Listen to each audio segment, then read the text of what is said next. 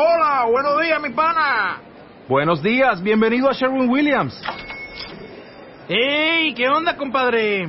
¿Qué onda? Ya tengo lista la pintura que ordenaste en el ProPlus app. Con más de 6.000 representantes en nuestras tiendas listos para atenderte en tu idioma y beneficios para contratistas que encontrarás en aliadopro.com. En Sherwin Williams somos el aliado del PRO. Un momento. Interrumpimos esta emisión a través de Internet para darte toda la información. Tienes que entrar en iVox, I-V-O-O-X. Es muy importante en iVox.com o a través de la aplicación móvil iVox y busques una vez dentro, ellos están aquí. Por favor, es que ellos están aquí. Ellos están aquí, en iVox. Pero sobre todo es muy importante que... Me siguen. Ah, creo que se acercan. No, ¿qué está pasando? No. No. ¿Dónde está Mónica? Este mes, en Revista MOA, te decimos cuándo y cómo es el momento de soltar. Esa relación de pareja que no te deja nada, el trabajo que te tiene histérico y el pasado que no te deja vivir en paz. Además, ¿qué dicen los chinos de tu cara? Aprende a leer las facciones y expresiones como un experto. ¿Cómo sacarle jugo a tu lugar de trabajo? Quítate la pena y pregúntale a tu pareja cómo volverlo loco en la cama. MOA Agosto, una edición llena de paz mental, sexo y salud. Una revista de Marta de Baile. A Travelodge motel in the end of New Jersey. I'm going to find kidney stone. I'm all by myself, and there's absolutely nobody in my life except my doctor, my psychiatrist, the sweetest man on earth who says I'm his hero. And that's about the only thing keeping me alive at the moment. The fact that I'm his bloody hero. And that's kind of pathetic. And I gave so much love in my life. And I just can't understand how a person can be left so alone. And I want everyone to see what it's like. Is why I'm making this video. I'm fighting, fighting, fighting, fighting like all the millions and millions that I know I'm going to to stay alive every day. Which I'm doing because I love the people that are doing this to me. I'm not staying alive for me. For me, if it was me, I'd be gone straight away back to my mom. Because I've walked this earth alone for two years now as punishment for being mentally ill and being angry that nobody would take care of me. Specifically for being suicidal, actually, and for being angry. Everybody's so afraid of an angry woman. And every day I've spent for two years that my entire life is revolving around just not dying, and that's not living.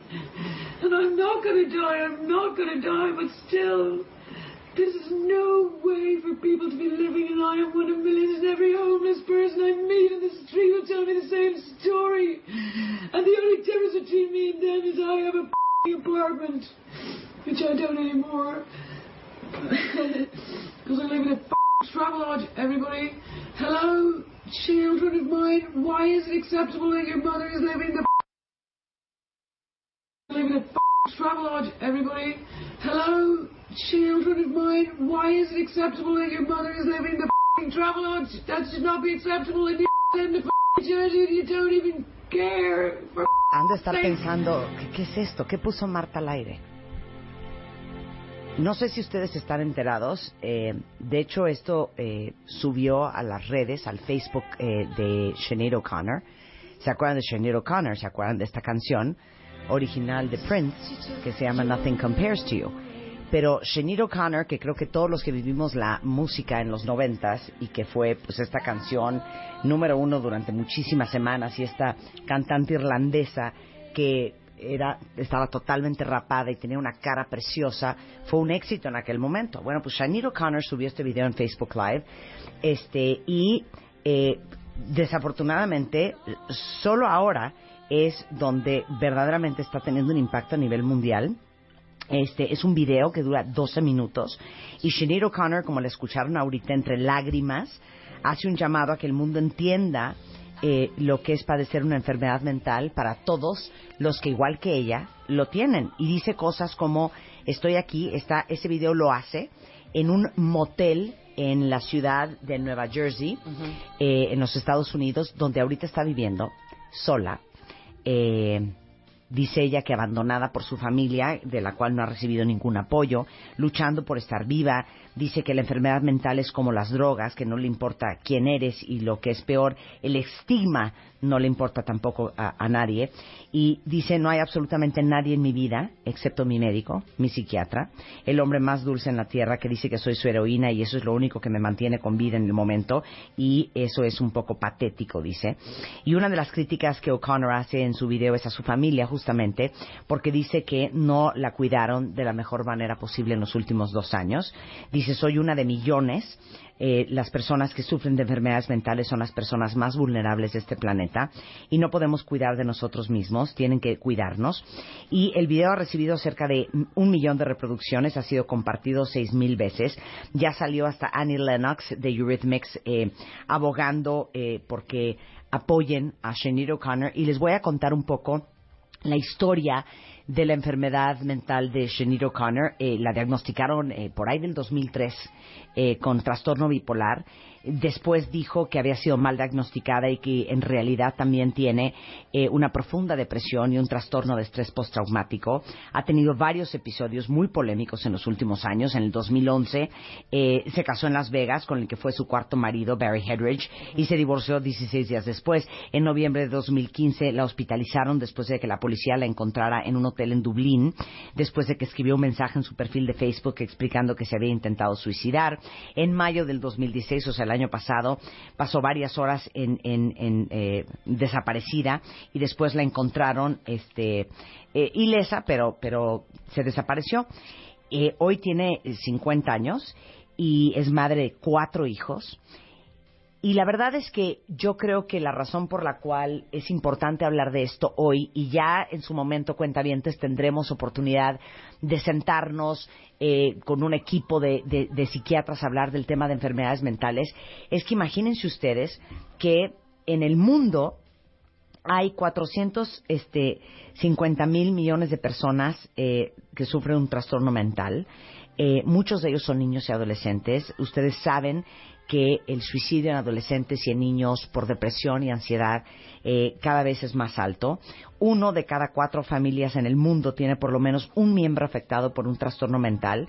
Y en México solamente, por lo menos, y ya saben que no somos los mejores para el tema de las estadísticas, cuatro millones de personas están deprimidas, seis millones tienen problemas relacionados con ansiedad, eh, tenemos un serio problema de adicciones y hemos hablado muchísimo en este programa del tema de la depresión. Eh, hemos hablado muchísimo del tema de la ansiedad, porque es pan nuestro de todos los días. Yo no sé si es mi círculo de amistades solamente o ustedes están igual que yo, pero no saben ustedes la cantidad de amigos que yo tengo que están tomando algún antidepresivo, algún ansiolítico, y de verdad ya es como bien raro conocer a alguien que no esté medicado Enchochado. de algo, claro, enchochado.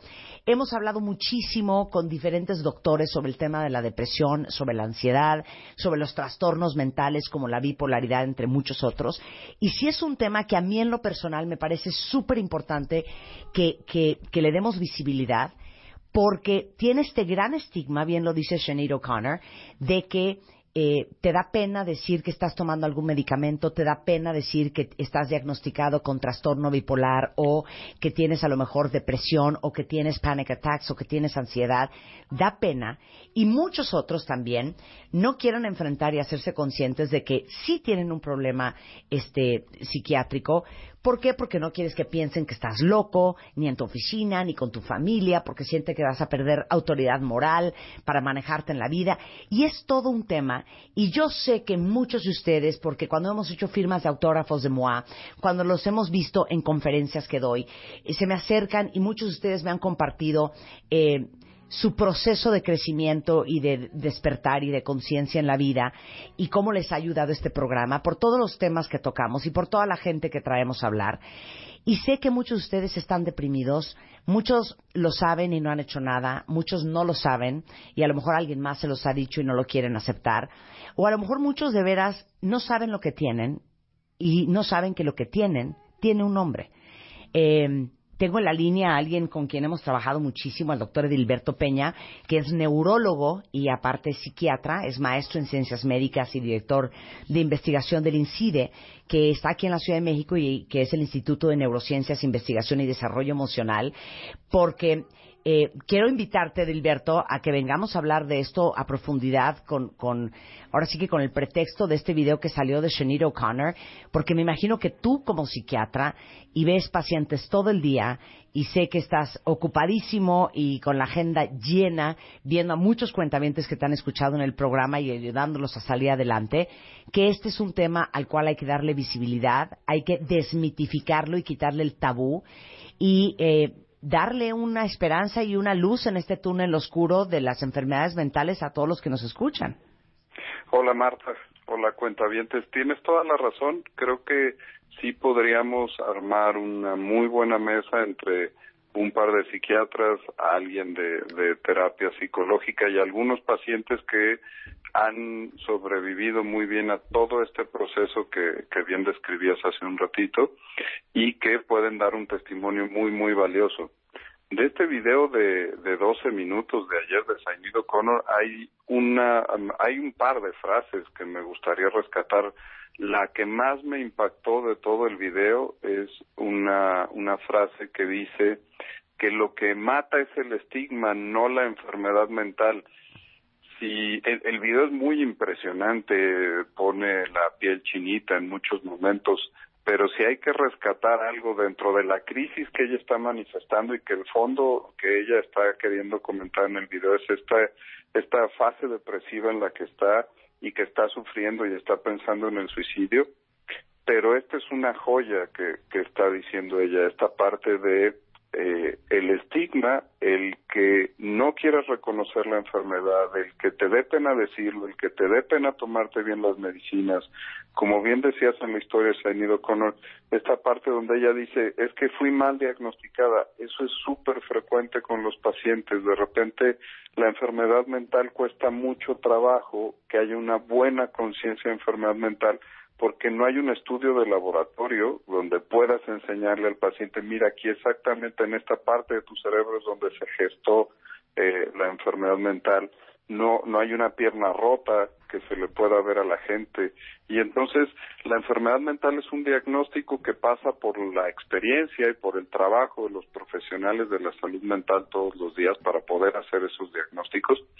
Y los pacientes constantemente dudan de padecer este, estos problemas por parte del estigma, porque es algo que no es bien visto, es algo que cuesta trabajo pensarlo y que en muchas de estas enfermedades, como en el trastorno bipolar, eh, son, son para toda la vida y asumir que uno va a tener una enfermedad para toda la vida cuesta muchísimo trabajo. Algo que hacemos muy, muy frecuente con, con los pacientes con trastorno bipolar aquí es cambiarles el, la sintaxis de cómo dicen las cosas. La gente muy fácil dice, bueno, pues ya me diagnosticaron con bipolar, yo soy bipolar. La enfermedad no te define, que es algo que también mencionaba Sainid O'Connor en el, en el video. Y les decimos, tú tienes que decir que eres portador del trastorno bipolar, tú eres Juan Pérez y el que tengas trastorno bipolar no hace que defina tu vida. Es una enfermedad que tú tienes, que tienes que ser responsable de cuidártela y que si sigues las indicaciones como te vamos a estar ayudando a hacerlo, vas a salir adelante y va a estar controlado. Algo, ayer escuché en varios medios de comunicación comentarios acerca del video de Sañido Conan y, y, algo que no me gustaba era que de repente se iban mucho al lado trágico de, del asunto, ¿no? De, bueno, las enfermedades mentales son una cosa donde pueden vivir bien, donde pueden, pueden sobrevivir, pueden mejorarse. Y, y la realidad, con toda la tecnología que ya tenemos en este momento, los pacientes pueden estar normales, como si no tuvieran nada. Sí, pueden tener una vida perfectamente normal, perfectamente feliz. Es correcto. Y, yo creo que por eso nos sentimos tan responsables, porque de esto va este programa todos los días, cuentavientes, de darles a ustedes herramientas para que ustedes estén bien, para que ustedes estén mejor. Y el tema este, a lo mejor todavía más común que la bipolaridad, que es la depresión y la ansiedad. Y agradezco desde nuestro queridísimo entrenador personal del Extreme Makeover, eh, Keiji Yoshiki, que dice, oye, yo tomo antidepresivos y te lo juro que hace años y me cambió la vida y hay que darle visibilidad y no tener pena. Alguien más dice, eh, Aje dice, Marta, yo sufrí de ansiedad 24 por 7 eh, y quien no vive esto jamás entenderá. Gracias este, por todo el apoyo. Yo el programa que más recuerdo fue el que hicieron sobre la esquizofrenia y fue un gran programa, otra enfermedad mental. Sí. Este, alguien más dice, yo decidí dejar mi tratamiento con Prozac hace años y con terapia cognitivo-conductual también he salido adelante. Ah, bueno, ahí va, Este, ahí va. ¿Cuánta gente, este, además de sus males, pasan o siempre han estado en problemas este, económicos y nadie sabe de ellos y nadie sabe y les ayuda? Este, tomé conciencia gracias a los psiquiatras que van contigo, Marta. Y el tema de la depresión y la ansiedad, que yo creo que eh, fuera del estigma de es que toma chochos, está, está loco. Yo creo que el más grande estigma no solamente es el social, este, mi queridísimo Adilberto, yo creo que el más grande estigma con las enfermedades mentales, sobre todo en el caso de trastorno de depresión y ansiedad, es el estigma de que no es un tema bioquímico, de que es una cuestión de echarle ganas, de que es una cuestión de abrir los ojos y poner más atención a todo lo increíble que tienes en tu vida y que con eso se te va a quitar. Y creo que la ignorancia es el estigma más grande porque creemos que la depresión o la ansiedad se cura echándole ganas y Claro, apreciando lo que tienes en la vida sin entender que médica y científicamente está comprobado que hay un desbalance químico en tu cerebro que no te permite, por más ganas que le eches, Sí, funcionar correctamente. Tu cerebro no funciona. sentir correctamente. correctamente, ¿no? Sí, es a lo que yo me refería de conciencia de, de enfermedad. Cuando me diagnostican diabetes, veo un examen de laboratorio, confío en mi internista, me lo está diciendo, me tomo las medicinas y le platico a la gente que lo tengo para que me vean comer con una dieta adecuada y no me dejen comer más pasteles. Eso funciona muy bien en otras enfermedades crónicas, pero en las enfermedades mentales ese proceso que podría ser tan sencillo y que Kenji es toda una estrella en redes sociales hablando de, este tema de cómo le ha cambiado la vida el ser consciente de su enfermedad y cuidarse. Eso es lo que tendría que pasar en el caso de la depresión, en el caso de la ansiedad, en el caso del trastorno bipolar. Asumir que tienes la enfermedad te la está diagnosticando un profesional que se dedica a eso. Hay un desbalance químico, como bien dices, pero hay un comentario muy valioso que hacía ahorita una cuenta que es, yo decidí abandonar mi tratamiento de Prozac, pero hice un tratamiento efectivo, probado científicamente y que también funciona y que si se lo platico a mi psiquiatra y le digo, oye, déjame dejar el Prozac un ratito, pero voy a hacer terapia cognitivo-conductual, pero vengo a mi cita cada dos meses y me vas vigilando y me dices si en algún momento tú consideras que requiere un poquito más. Con echarle ganas no se quita, pero echarle ganas más toda la asesoría profesional que se puede hacer. Ahora, eh, te, te comento, en el Congreso Americano de Psiquiatría, ahora en mayo, toda la evidencia científica fue para revisar cómo funcionan las otras cosas que no son medicinas, pero que sí funcionan en el tratamiento de los pacientes con enfermedades mentales. Entonces revisamos evidencias de cómo funcionan las dosis altas de ácidos omega 3, las dosis altas de ácido fólico, el hacer ejercicio moderado tres a cuatro veces a la semana de 30 a 40 minutos, cómo modifica la neuroquímica cerebral. Entonces, todas estas situaciones que a veces la gente se confunde porque lee informaciones en el Internet y dice, ah, bueno, si yo como chocolate, si me como helado, voy a aumentar la serotonina y voy a evitar estar deprimido. Entonces, ya con eso no debo de ir al psiquiatra. Claro, claro. Ese claro. es el mensaje equivocado. Claro. Todo sirve, todo suma, pero hay que hacerlo como lo hacemos en otras enfermedades y como nos cuidamos. Hay que asumir la conciencia de que estas sí son enfermedades, Claro. pero que a partir de eso los podemos tener perfectamente bien controlados y con una calidad de vida extraordinaria. Claro, pero qué chistosos somos los seres humanos, ¿no? O sea, nos dicen que tenemos gastritis y colitis. Ahí y vamos a 100%, enchocharnos. no, pero 100% le creemos al doctor, como le decías hace Totalmente, un claro. momento, ¿no? Pero que no te bueno, digan, porque entendemos que el, que, que- que el órgano, no importa si es el pulmón o el hígado o los riñones, pues pueden enfermarse. Claro. ¿Por qué nos cuesta tanto trabajo entender que el cerebro también se enferma Claro. y que el cerebro también se Que descompone. puedes tener un trastorno bipo- bipolar. y- y, que la, la depresión y la ansiedad también son síntomas de la descomposición o el mal funcionamiento del cerebro. Ahora, nada más antes de irnos, y vamos a hacer esta mesa, y lo vamos a hacer un viernes cuentavientes, y tres horas vamos a hablar sin parar de este tema, porque yo no quiero saber que por lo menos entre mis cuentavientes, hay cuentavientes deprimidos y ansiosos que no están diagnosticados y que no están haciendo algo por ustedes, porque es una vida horrible vivir con esa melancolía y esa tristeza 24 por 7 y apáticos o ansiosos o angustiados. Eh, lo, lo prometo que lo vamos a hacer. Pero antes de irte, Dilberto, nada más quisiera que dieras dos listas de síntomas. Los síntomas de alguien deprimido y los síntomas de alguien ansioso. Mm, súper fácil, pero súper fácil de decirlo, difícil luego de reconocerlo por parte de los pacientes. Hay dos síntomas claves en la depresión, que es por más de 15 días tengo una tristeza persistente todo el tiempo, independientemente de las cosas buenas o malas que me pasen, todos los días de esos 15 días. Y eso está afectando ya no trabajo igual, ya no estoy igual con mi familia, ya no disfruto las relaciones sociales. Y el dejar de sentir placer en las cosas que me lo producen habitualmente, si yo voy muy a gusto al gimnasio, veo mis partidos de fútbol, eh, platico bien con los amigos y entonces ahora me aíslo, no voy al gimnasio, me vale gorro el clásico Chivas eh, América. Si tengo esos síntomas por más de 15 días, tengo una sensibilidad del 96% de hacer el diagnóstico de depresión. Ya sumado eh, son temas con el sueño, se me altera mi peso corporal más de 5% en el último mes para arriba o para abajo, se me altera la atención, la concentración y ya los pensamientos hacia cosas negativas, pesimistas y, el- y, y pensar en la muerte y el suicidio, estaríamos hablando de la lista de síntomas en depresión. Y en los trastornos de ansiedad, hay que dividir rápidamente en, en el área psicológica y en el área física. La ansiedad mental es este aceleramiento del pensamiento, estoy obsesionado con temas que no puedo sacar de forma lógica de mi cabeza, que no logro resolver, las preocupaciones están ahí constantes, no me dejan concentrarme en las cosas que yo tengo que hacer.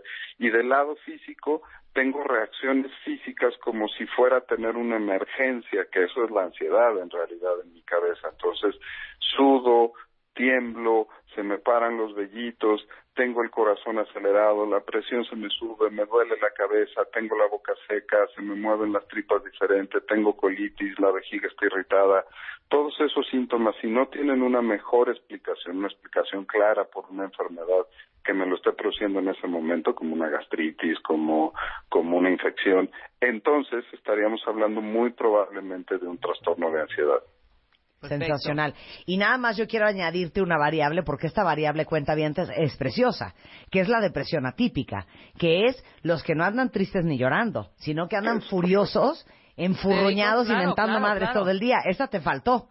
Esa me faltó porque es un poquito más rara, pero también está y ahí hay que hemos hecho trabajo ahí en el programa para hacer conciencia acerca de la depresión atípica que muchos cuentavientes lo han identificado y ha sido ha sido buen tema en redes sociales porque esta irritabilidad, la dificultad para llevar las relaciones en el trabajo, en la oficina, con la familia, muchas veces está enmascarando una depresión abajo de eso.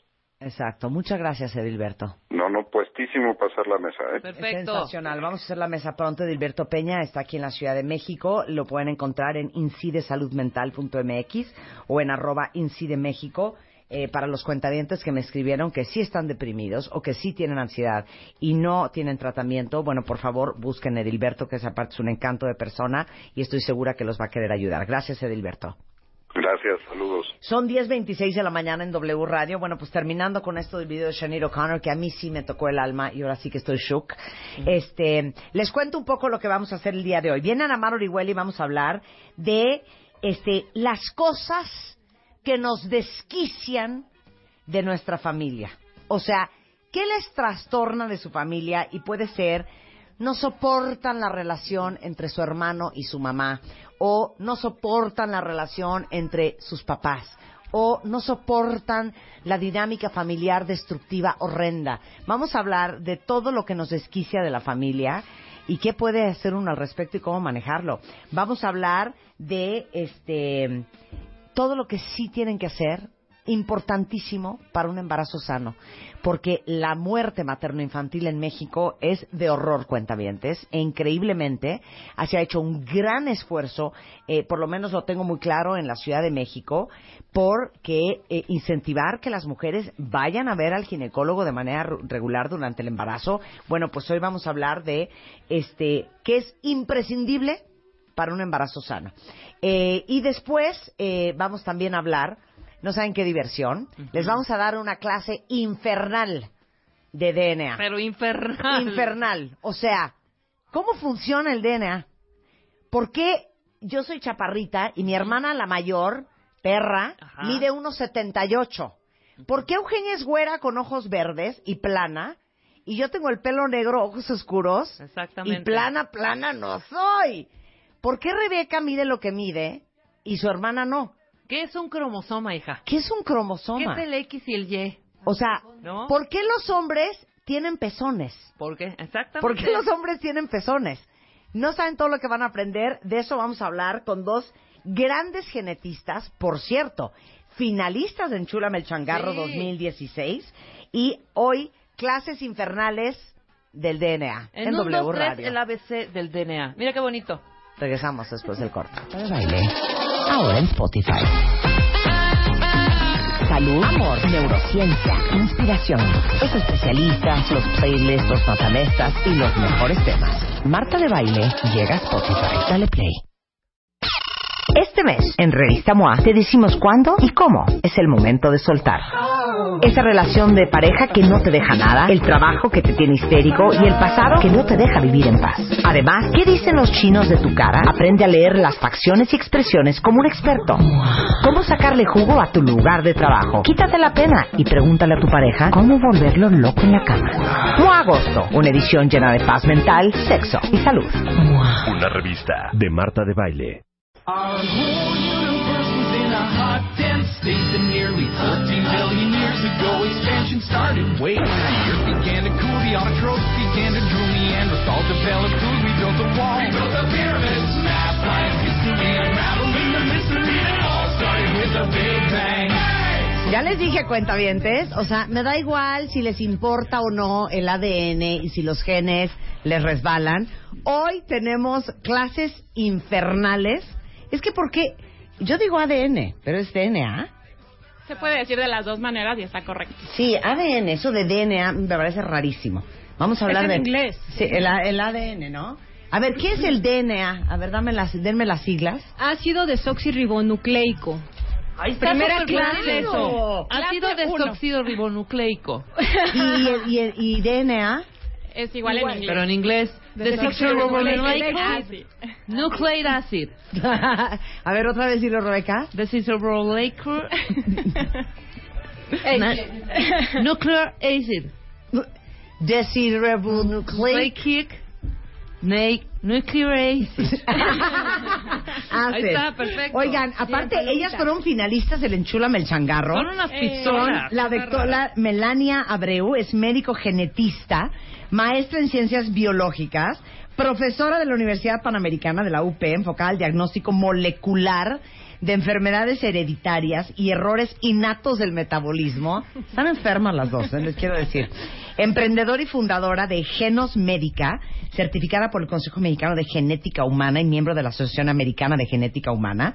Y la doctora Luz del Carmen Márquez, que es médico genetista, certificada por el Consejo Mexicano de Genética Humana, miembro de la Asociación Mexicana de Genética Humana, maestra en ciencias con la especialidad en genética y biología molecular, profesora de la Facultad de Medicina de la UNAM y miembro fundador de Genos Médica. El otro día estábamos hablando de Genos Médica. ¿Con quién hablamos de Genos Médica? Con Ibincemer habrá sido. Ah, claro, De que claro. sí, ¿verdad? De la prueba del tamiz neonatal y de cómo ustedes investigan. No saben todo lo que les pueden ofrecer estas dos chicas, pero al final de la clase de genética vamos a eh, hablar de qué hacen en Genos Médica por si alguien de ustedes ocupa. Ok, no sé cómo le van a hacer, hijas, para bajarse del pupitre y explicarnos en palitos 1 y 2 el tema del DNA. Súper. Y aparte Haremos lo tienen que hacer como divertido y todo. Todo eso tienen que bien. hacer. Ok. Venga. DNA.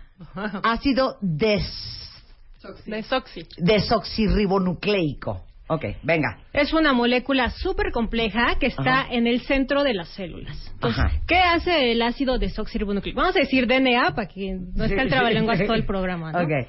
Entonces, siempre decimos que es como el gran director de la orquesta de las células. Ajá. ¿Quién dice cuándo se va a producir una proteína? ¿Cuándo va a haber colágena? ¿Cómo va a funcionar el hueso? ¿Cómo va a haber hormonas? ¿Cómo va a haber enzimas para degradar los alimentos? ¿Cómo vamos a envejecer? ¿no? Entonces, todo, todos esos pasos de la vida están dirigidos por el DNA. Así de importante es. Ah, y, da, y da cosas tan sencillas como puede ser eh, la embriogénesis, cómo nos vamos formando desde etapas embrionarias, hasta el color del pelo, el tipo de pelo, el color de los ojos. O sea, todas las características están contenidas dentro del DNA. O sea, yo, porque yo sí quiero saber por qué mi hermana Denise, que es la mayor, que a lo mejor ustedes no sabían ni que existía, mide 1,78 y yo 1,53. Porque mi hermana es güera de ojos verdes y es plana y yo soy de ojos cafés, pelo negro. Y chichona. Cállate. Iba a decir, Guapa, y guapa. plana no soy, y plana no soy, nada más. Entonces, todo eso nos van a explicar. ¿Por qué ustedes, cuentavientes, tienen hermanos que son unas garrochas y unas sílfides? ¿Y por qué ustedes engordan? ¿O por qué su hermano tiene un acné infernal y ustedes pasaron la adolescencia sin pena ni gloria? ¿No? Todo eso nos va a explicar. Eh, ¿Nos puedes dar el ejemplo del librero? Sí, por ejemplo, nosotros toda nuestra información genética está contenida, como decía la doctora, en el núcleo de las células, ¿no? Entonces, eh, en la parte central están estos cromosomas que son como si fueran unos libreros que dicen cómo estamos hechos. Y en esos libreros están contenidos los libros, que son los genes. Entonces, nosotros podemos tener eh, fallas en el número de libreros o en la información que traen cada uno de los libros, que serían faltas de ortografía.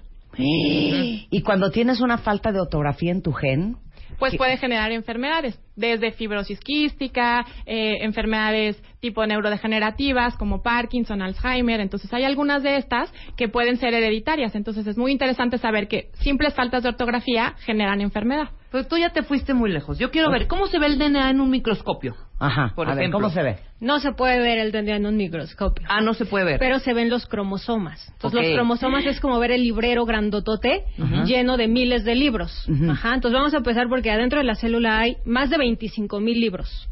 Y esos más de 25 mil libros están escritos con más de 3 mil millones de letras. Es un milagro que estemos caminando. Así Te lo juro sí. que no lo puedo creer. Tres Ajá. mil millones. Tres ok. mil millones de letras, ¿no? O sea, tu revista, ¿cuántos caracteres tiene? No, o sea, 10. Imagínate. Tres Entonces- mil millones de letras. de letras. Ujú. Entonces, cada que se divide una célula, se tiene que copiar esos tres mil millones de letras. Claro que la célula se puede equivocar, ¿no? Entonces, copia una letra mal y eso da una enfermedad o da un cambio en las características. A ver, ¿hay alguien que está perfectamente bien y que todo se copió perfecto? No. Cada, Nadie. cada día generamos mutaciones que son reparadas por el DNA, ¿no? Por, por sistemas propios de la célula que hacen que se identifiquen los errores y que se corrijan. Pero a ver, dame un ejemplo. A la hora de que se tuvo que copiar la- las tres mil millones de letras de un libro a otro, Y ahora se tienen que repartir, o sea, ya están copiadas, ¿no?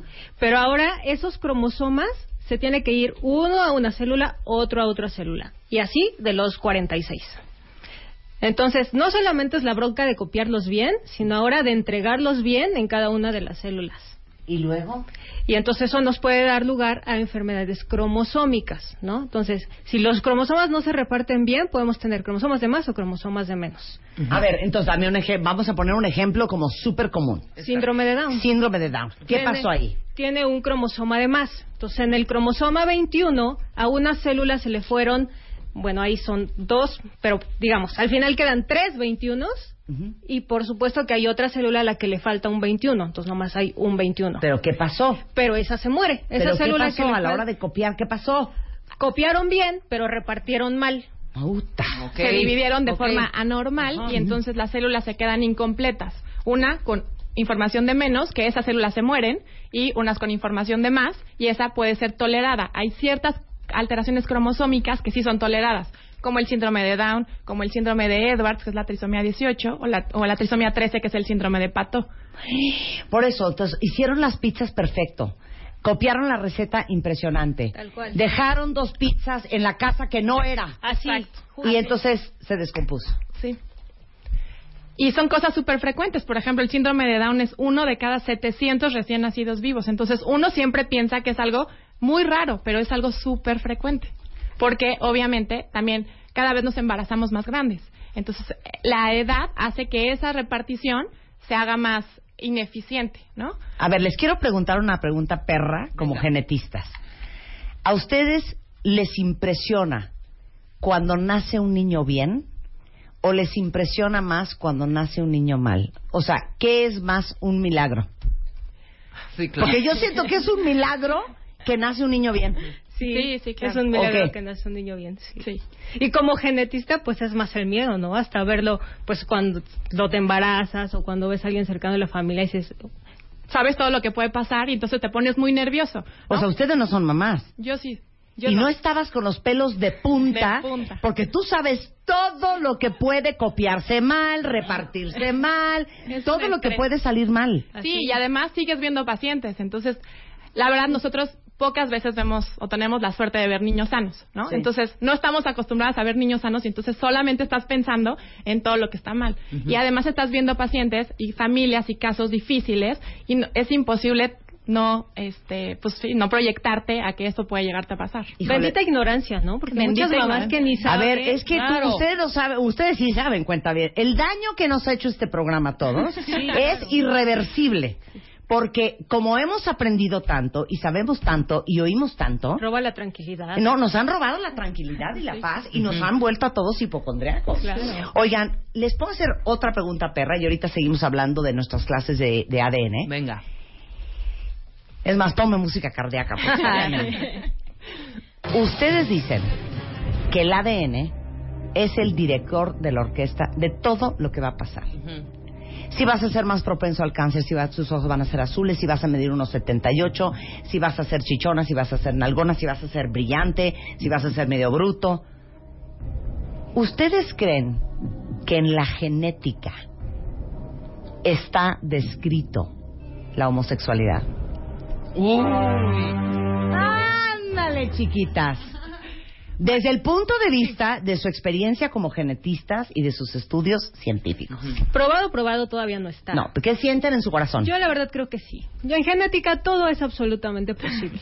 Yo he visto cada cosa. Pero ¿por, por dónde te suena que En- podría ser? A ver. O sea, hay estudios muy grandes hechos acerca de diferentes regiones del DNA que te ponen como en una, no quiero decir predisposición, pero sí eres más susceptible a tener este tipo de, de conductas. A ver, ¿no? explica. Entonces quiere decir que tú tienes fa- faltas de ortografía que no están presentes en toda la población, pero que no generan enfermedad. Eso se conoce como polimorfismos. Tiene un nombre muy complicado, pero simplemente son faltas de ortografía frecuentes que si tú juntas muchas de estas faltas de ortografía tienes como una mayor susceptibilidad para diferentes cosas y dentro de esos estudios se han visto genes asociados a homosexualidad. Ok. Pero Porque todos como- mis amigos gays y amigas, o sea, me dicen 100% así nací. O sea, esto no hay de piña. O sea, no es porque yo tenía puros compañeritos Ajá. guapos, o no es porque yo tuve una mala experiencia con los hombres, entonces ahora me gustan las mujeres. Cero. Siempre te dicen que desde muy chicos ya lo sabían. No se chiven con el tema, ahora le No, no, no, en realidad es eso, o sea, que ya traes la información genética eh, que te predispone a este tipo de conductas y Ajá. que te sientes atraído por, por personas del mismo sexo. ¿no? Ahora sí que como tengo el nombre muy ensayado, lo voy a usar. Luz. Y eso, Contesta. y eso entraría mucho en, en la parte de alteraciones multifactoriales. Por ejemplo, la diabetes, la obesidad. Tienes la carga genética, pero puedes o no desarrollarlo, ¿no? Entonces, esta, esta parte de las preferencias sexuales entran en eso, en el juego de que muchos genes pueden estar involucrados al mismo tiempo. No es solamente uno que hizo que te diera hipercolesterolemia, ¿no? Sino que pueden ser muchos, el conjunto de muchos, los que te tocaron, los que no te tocaron, más el ambiente, ¿no? Oye, pero la- el- y si la medicina está tan avanzada y, y- y ustedes saben tanto de genética, ¿por qué los genetistas en el mundo no han hecho un análisis profundo para entender si la homosexualidad es un tema de nacimiento genético? Sí hay, sí hay Sí, sí, muchísimos ¿Pero estudios. qué? Eh, hay, hay- es lo que te digo, son, son conjuntos de estas variantes que se analizan y se ven en las personas que tienen la homosexualidad y las que no. Entonces, esos son estudios muy grandes que se llaman estu- estudios de asociación de genoma completo. Y entonces, estudias gente que no es homosexual versus a la gente que sí tiene la conducta y entonces ves cuáles son las diferencias entre sus genes, ¿no? Y así se han identificado ciertos grupos de genes que te dan esta predisposición. Pero ¿por qué no hay una conclusión irrefutable? Es que no hay un solo gen como, Porque esos estudios tienen el problema de que son difíciles de reproducir en diferentes poblaciones. O sea, si yo estudio los africanos, a lo mejor tienen cambios que yo no encuentro en los asiáticos o tienen cambios que yo no encuentro en, no sé, caucásicos. Claro. Entonces, aunque se hagan esos estudios muy grandes, es difícil reproducirlos y por eso no está completamente comprobado. Sí, se entiende perfecto. Pero Así como ustedes- no puedes tener el gen de ser, por ejemplo, en el deporte. Exacto, ¿no? como el diabetes, como Ajá. obesidad. O sea, el del deporte, vamos un poco hacia el deporte. ¿Qué se me trae? Porque no tengo el gen de una corredora y tengo medallas olímpicas, por ejemplo, ¿no? Y un Sí, cuerpo claro. que te muere. Pero eso es algo, ¿No? es algo súper interesante porque, por ejemplo, si tú sabes que tienes un gen que te hace que seas mejor para fuerza o para resistencia, pues puedes desarrollar inclusive a desde los niños, a los atletas, a los atletas olímpicos, a enfocarlos a ciertas actividades que los van a potencializar porque su DNA los pone en esa ventaja. Ok, entonces podemos hacer una cosa. ¿Cómo, cómo se dividen los, la, la influencia de los genes en el ADN en grandes grupos? Ah, Lo que quiero decir es que lo primero más importante es si vas a ser hombre, si vas a ser mujer. Lo segundo más importante es este si vas a tener ciertas enfermedades o no las van a tener. Y luego, ¿cómo se heredan los genes? Venga, Luz. Luz nada más se me queda viendo. Luz. Yo estoy en examen. este, pues hay una programación, ¿no? Es lo que platicábamos un poquito antes de empezar. Eh, el DNA que existe en tu célula del corazón es el mismo DNA que existe en tu célula del cerebro. Entonces, ¿por qué uno es cerebro y por qué uno es corazón, no?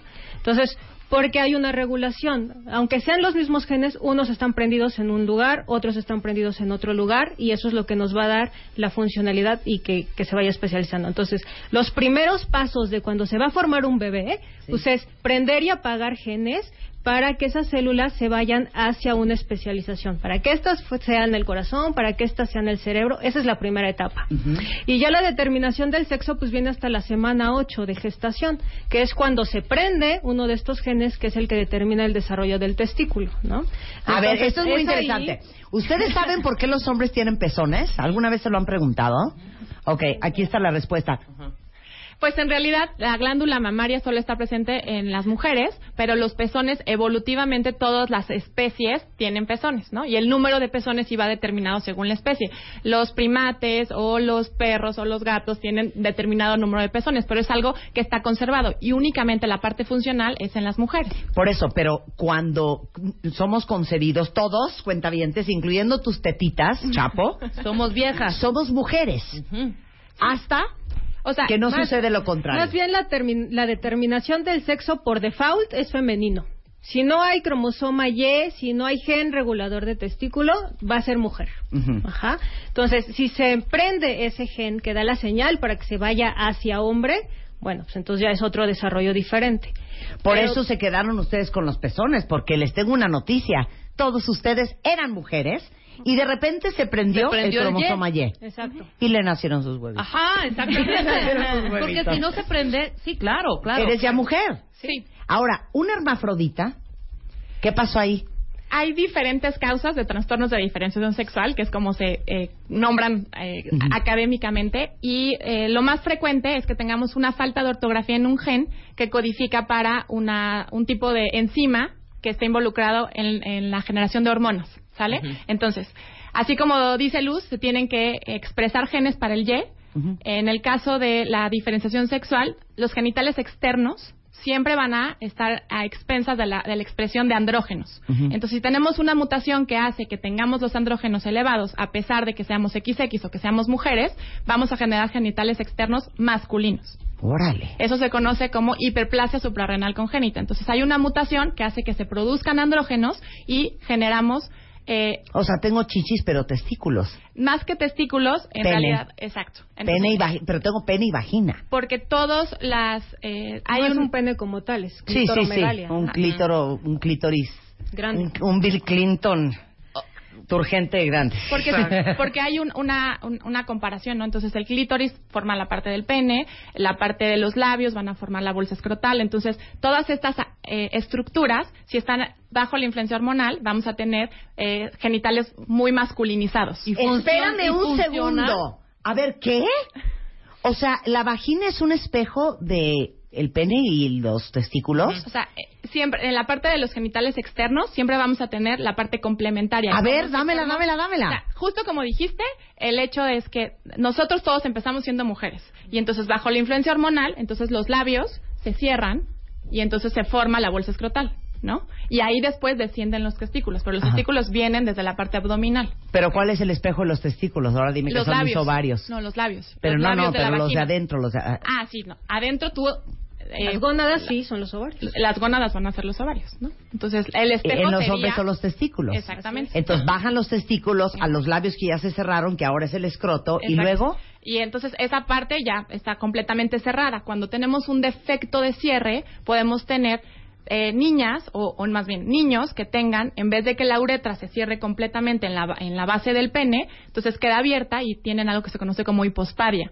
Entonces, el, el, el- ahora sí que El meato. el meato de la uretra no está en la parte distal del pene, sino puede llegar a estar dentro del camino, hasta poder estar pegado a la bolsa escrotal. Órale. ¿no? o sea, el hoyito por donde hacen pipí Exacto. no queda en la punta, queda a la mitad del camino. Exacto. Ok, entonces el clítoris, no lo puedo creer. ¿Qué? Les vamos a mandar hasta la foto de lo que está explicando Melania. Entonces, es Melania.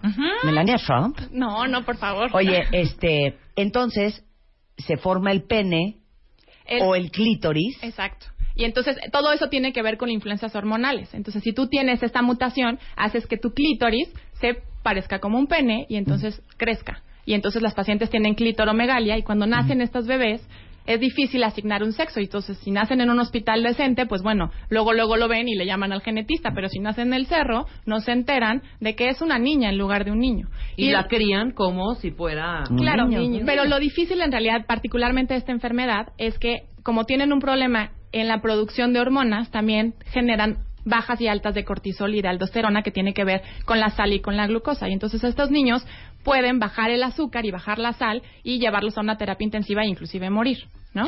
Entonces, Sí, claro. eso es muy importante que cualquier trastorno de diferenciación sexual sea manejado en un lugar donde sepan atenderlo. ¿no? Claro. Entonces, esos son el- lo- los primeros dos grandes pasos de información que da el ADN. Y hay ¿no? muchísimas causas de alteraciones de desarrollo sexual. Ahorita me lo explico como una de las sencillas, digamos. Claro. ¿no? Oye, y el tema de las enfermedades, ¿en qué momento aparecen ya en predisposición al feto que tienes en, en- en el vientre? Hay diferentes tipos. Podemos tener las congénitas que aparecen desde el nacimiento, que incluso se pueden detectar antes del nacimiento. O sea, que eso ya es gracias genes y gracias a ADN por tecnología heredarme esta maravilla. Así es. Entonces, como lo platicábamos, ¿no? Con la prueba prenatal, que desde la semana 10 puedes saber si los cromosomas del bebé están bien, si tiene cromosomas de más, sobre todo para mujeres que tienen más de 35 años, que están en riesgo de tener alter- bebés con alteraciones cromosómicas, ¿no? Entonces, esas se manifiestan muy temprano. Entonces, las enfermedades congénitas son con las que Naces, con tu ADN te heredó. Gracias. Exacto. Y luego. Pero hay otras que puedes tener errores, faltas de ortografía que no se manifiestan durante la infancia, durante la adolescencia, sino hasta la etapa adulta, ¿no?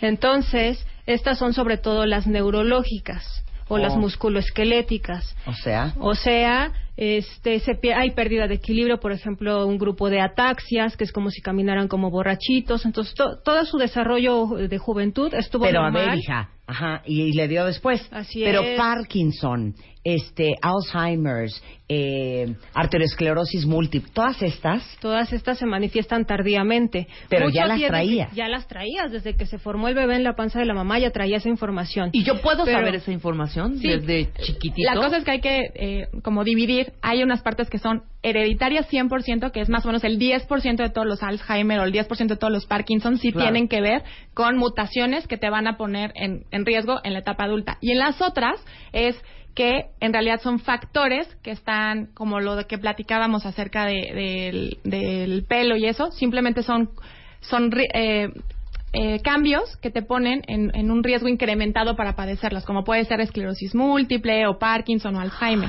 Entonces, hay que dividir la que es plenamente Sí, claro, hereditaria la a la que es hereditaria, de a la que es susceptibilidad. susceptible. Ok, Claro, vamos claro. a hablar de la maldita susceptibilidad del cáncer. Exacto. Y también, y también vamos a hablar de la herencia de las adicciones. ¿Por qué si mi papá es alcohólico, o sea, mi hermano no para de beber? Vamos a hablar de eso regresando del corte en estas clases infernales de genética en W Radio.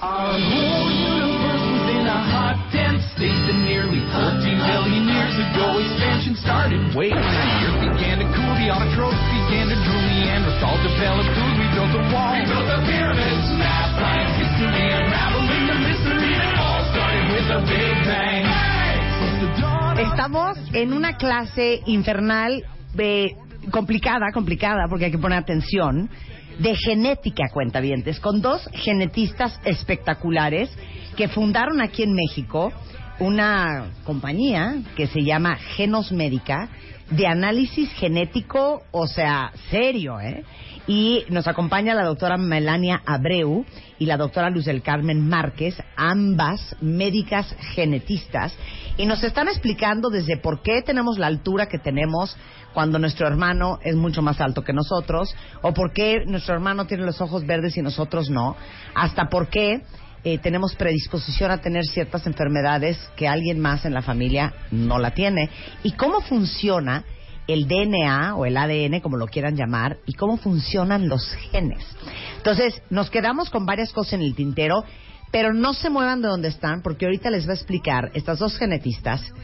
Qué pasa cuando te casas entre familia, entre primos segundos, entre primos este, hermanos. ¿Qué pasa con la comunidad judía y por qué es tan importante que se hagan pruebas genéticas? Te deberías de hacer, olvídate de la prueba prenupcial y de los exámenes de sangre te deberías hacer una prueba genética con el hombre o la mujer con que te quieres casar antes de tener un bebé. Wow.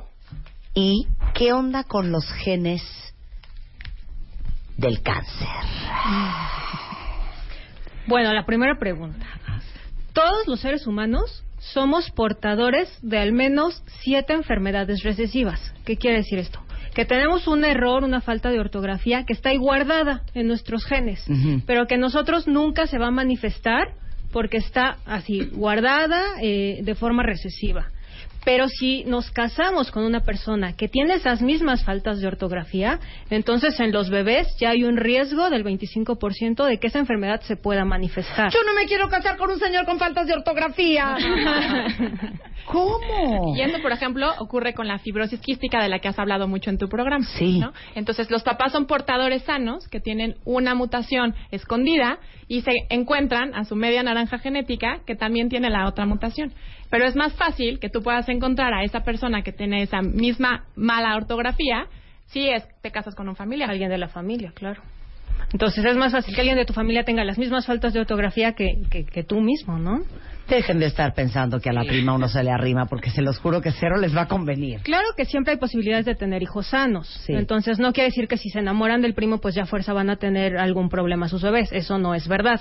Pero sí hay un riesgo aumentado. Pero ya de entrada, todos venimos con siete enfermedades recesivas que están es. ahí dormi- como la bella durmiente, nada más esperando a que llegue el príncipe, le dé un beso para que cuando tengamos un hijo Se despierte. se despierte. Así es. Y es lo mismo que ocurre, por ejemplo, en la comunidad judía. Entonces, hay algunos tipos de enfermedades que ya sabemos que son más frecuentes. La clásica es Tay-Sachs. Es una enfermedad neurodegenerativa, neurológica, que se presenta en los bebés, que clásicamente tienen una mancha rojo cereza en la retina, que es como la característica típica de Tay-Sachs. Y, por ejemplo, hay ciertos lugares en Estados Unidos que antes de salir de la preparatoria tamizan, analizan a todos y ven si son portadores de, de mutaciones en estos genes que causan Tay-Sachs. Entonces, ellos ya saben si son portadores y, bueno, pues tratan de encontrar pareja con alguien que no sea portador. que no sea portador, Para porque que si no, no- estás ni no- no enterado. herede, pues, o sea, pero tú dirías que toda la comunidad judía que nos está escuchando, que sé que nos escuchan muchos judíos, tú les dirías que no han tenido un bebé, que vale la pena que se hagan una prueba genética. Sí. ¿Sí? Sí, sí, sí, sí, porque existe actualmente, antes no teníamos la tecnología para hacerlo, pero ahora existe la tecnología, los costos no son tan incrementados, hay paneles ya diseñados para las comunidades judías di- diferentes, para los sefaradíes, para los ashkenazis. Entonces, se pueden hacer estas pruebas y ellos pueden saber si son portadores para eh, conocer los riesgos. Ok, y en el grupo judío, ¿por qué hay ciertas enfermedades muy características de ellos que no son característicos de otras, de otras comunidades? O sea, ¿por qué me dijiste una cosa es los askenazis, una cosa son los sefaradís, una cosa son los yiddish? por el tipo, eh, o sea, de, de, de apareamientos, por decirlo así. Entonces, ellos vienen de regiones muy seleccionadas o, o muy este, establecidas, que unos vienen de Líbano, unos vienen de Europa, unos vienen inclusive de Estados Unidos, ¿no? Entonces, estas regiones están eh, eh, poco mezcladas. Entonces, ya se sabe que, cuáles son las más frecuentes en estos grupos, ¿no?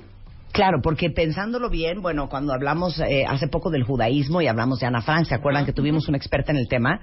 Eh, les preguntamos a todos, yo, yo sí me sabía el número, pero ¿cuántos judíos que ustedes creen que hay en México? Y todo el mundo empezó de 500 mil, un millón, dos millones, son 45 mil, más o menos, no es nada. Y es una comunidad chica a nivel mundial que se casan un poco entre ellos, ¿no? Y por eso precisamente ya están bien estudiados y Claro. ya se sabe cuáles son las enfermedades a las que están predispuestos y qué mutaciones específicamente se tienen que buscar. O sea, ahí no hay que leer los 30 mil millones de letras. Claro. Nada más vamos a hacer un panel para leer 100. Las que ya saben que de esa pata cojean. Oye, igualmente, por ejemplo, vamos a hablar de los menonitas. Los Ajá. menonitas también tienen una enfermedad muy frecuente que se llama enfermedad de jarabe de maple, que tienen la orina huele como a hot cake, así Ajá. literal, que es un problema metabólico. Entonces no tienen una tijera que corta unos aminoácidos y entonces la orina huele así como a hot cake.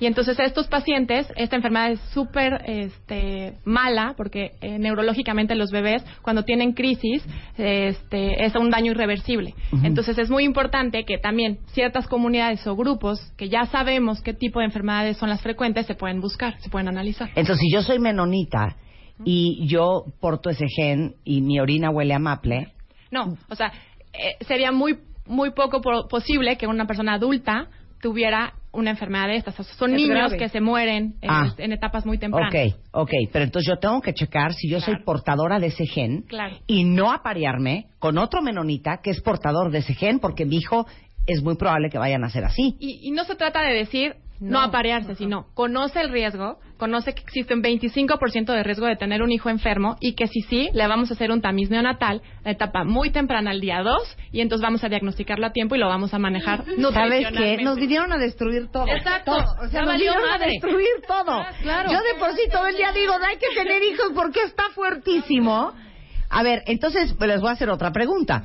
Cuando uno se va a casar, en el curso prematrimonial, ¿no te piden exámenes de sangre? Sí, ¿no? Sí, supuestamente. Te piden exámenes de sangre. A ver, yo te voy a hacer una pregunta. ¿Deberíamos de pedir un examen de compatibilidad genética con la persona con que vamos a parearnos? Yo diría que sí. Ya el examen, ya el examen de sangre se queda muy corto, ¿no? Saber cuál es el grupo sanguíneo es muy útil, pero Sí. ya se queda corto. Entonces, por lo que decíamos de que somos portadores a fuerza de enfermedades que no se están expresando en nosotros, hay que saber si la pareja es portadora de esas mismas enfermedades y conocer los riesgos de que los bebés puedan estar afectados. Claro. Los yo, tengo una- genetistas yo conozco una historia. Sí. Yo sí, ¿Qué? que el papá no nunca dijo que era diabético, jamás, nunca. Y de pronto, pues sí, desafortunadamente, el bebé, su primer bebé, a los cuatro años, ¿qué onda que tiene el niño? que tiene el niño? que tiene el niño? Orine, orine, orine, orine, set, set, set, set, set, diabético. Pero la diabetes tipo 1. Hay algunas que son autosómicas dominantes, que quiere decir que hay 50% de riesgo de transmitirlas. Se llaman diabetes tipo MODI. Entonces, a lo mejor esta puede haber sido un tipo Pero más. el, ro- el chiste papá nunca lo dijo. jamás. Ahora, esto es bien interesante. ¿Se acuerdan que hace mucho hicimos un programa bien interesante que se llamaba La ciencia del sex appeal? ¿Y por qué nos atrae? ¿Qué nos atrae? Y les contaba yo que hay un estudio bien interesante en donde metieron camisetas ya usadas por un hombre, por hombres diferentes, en diferentes contenedores con tapa. Y entonces se los daban a oler esos contenedores, o sea, ahora sí que les daban a oler, odio esta palabra y me da asco, Dilo. el humo del hombre. Entonces las mujeres abrían esa lata, O sea, olían la camiseta y decían cuál les checaba, o sea, cuál les atraía el olor y cuál no. Y justamente les atrajo, y esto es la histocompatibilidad, el olor de alguien que era genéticamente compatible con uno. Perdón por el ejemplo asqueroso que voy a dar. Nunca han besado a alguien y su saliva les hace... Sí. Sí, sí, sí. o huelen a alguien y dices, híjole, estaba guapísimo, Pero no hay posibilidad de que yo coopere con este señor porque el olor no puedo. Eso es la histocompatibilidad. A ver, explica. Y luego explica la compatibilidad. Venga. Ok, bueno, en- en el cromosoma 6 hay una región que se conoce como el complejo mayor de histocompatibilidad. Y en este está dado eh, muchas cosas que tienen que ver con la, la formación de los complejos inmunológicos, ¿sale? La parte inmune.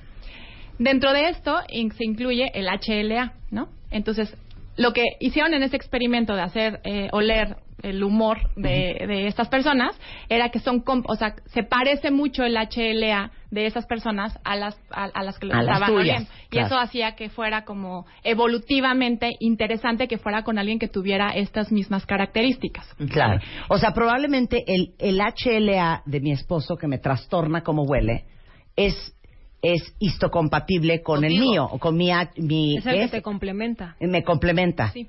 Su HLA. Ajá, Hay muchos genes dentro del, del sistema HLA, porque es un Sí. sistema, este, pero sí, en realidad eh, hay cierta compatibilidad o, o secuencias que son similares entre uno y otro. Eh, lo que quiere decir, este, Melania, es la próxima vez que le digan a alguien, es que me fascina cómo hueles, mejor díganle, Me trastorna HLA". tu sistema de HLA. O sea, me es tan compatible. Exactamente. Ok, Es y la compatibilidad. Entonces, ah, ya platicábamos acerca de eh, que hay un grupo de enfermedades que se pueden buscar, sobre todo en las parejas que van a ir de primera vez porque se quieren embarazar, ¿no? Entonces, las recomendaciones actuales de la Academia Americana de Genética te dicen que busquemos las enfermedades más frecuentes y en aquellos que si hay algún antecedente importante, por ejemplo, que tuvieron ya un bebé que falleció en etapa de recién nacido por un diagnóstico que no tuvimos, podemos hacer paneles grandes donde se estudian más o menos 600 genes que son enfermedades tanto recesivas, de esas que somos portadores sanos, o ligadas al X, que las, las mujeres somos portadoras, pero que no expresamos la enfermedad porque igual tenemos otro X.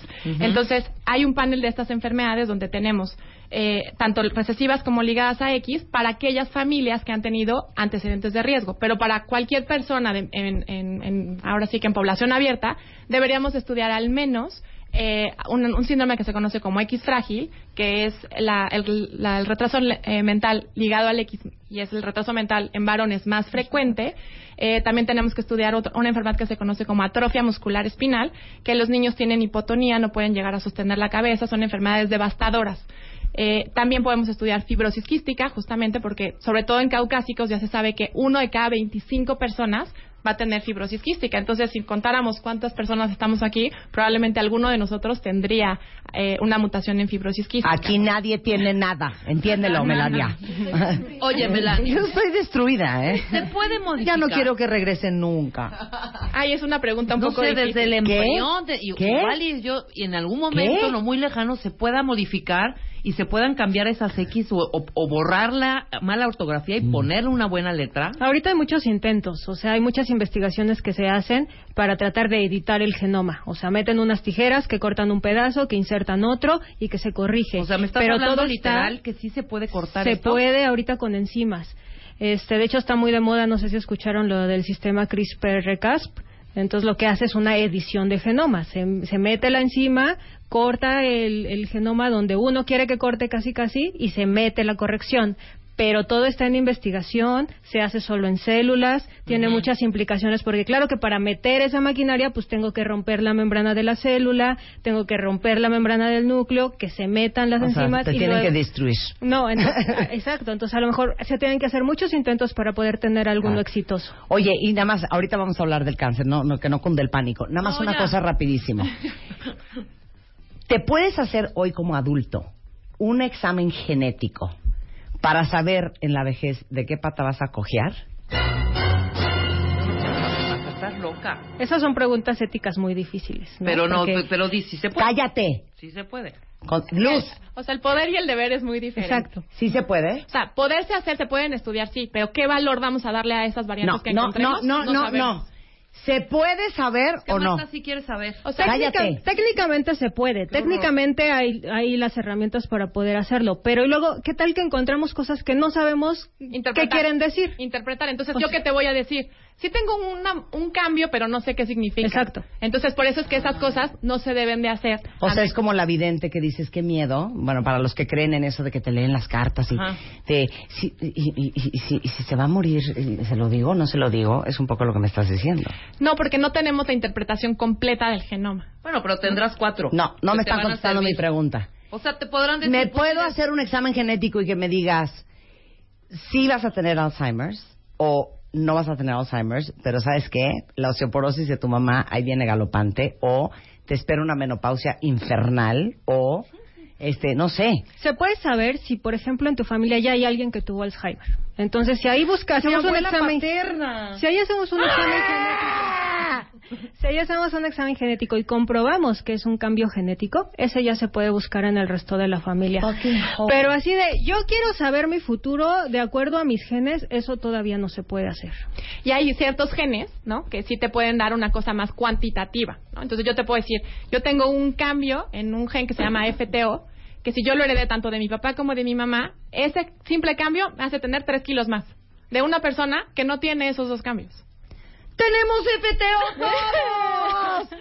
Exacto. Y probablemente los mexicanos tengamos estas variantes así, ¿no? O sea, pero entonces explícame una cosa, ¿por qué mi hermana Eugenia es una sílfide y yo no puedo ni estornudar porque subo un kilo? Bueno, pues sí, tendrá muchas cosas que ver con metabolismo. O sea, son cosas que son multifactoriales. Tiene que ver la genética, pero también el medio ambiente. Porque los genes se agregan al azar. Quiere decir, nuestros papás los repartieron en sus espermatozoides al azar, sin darse cuenta, ¿no? Entonces, a lo mejor a ella le tocó uno que la hacía más flaquita y a otro uno que... Entonces, exactamente, es una cuestión de azar.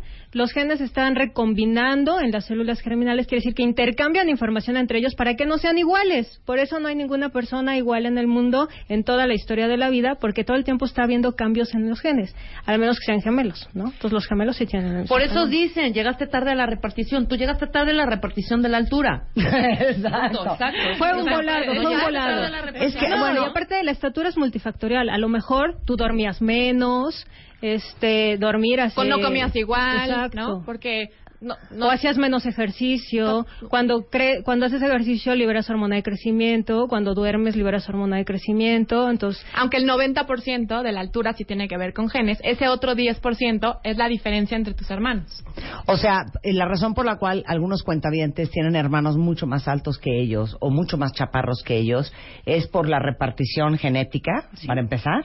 Sí, o sea, en, en términos sencillos sí. O sea, toda nuestra información, o sea, el 90% de lo que medimos tiene que ver con tus genes. Y ese otro 10% son factores ambientales, ¿no?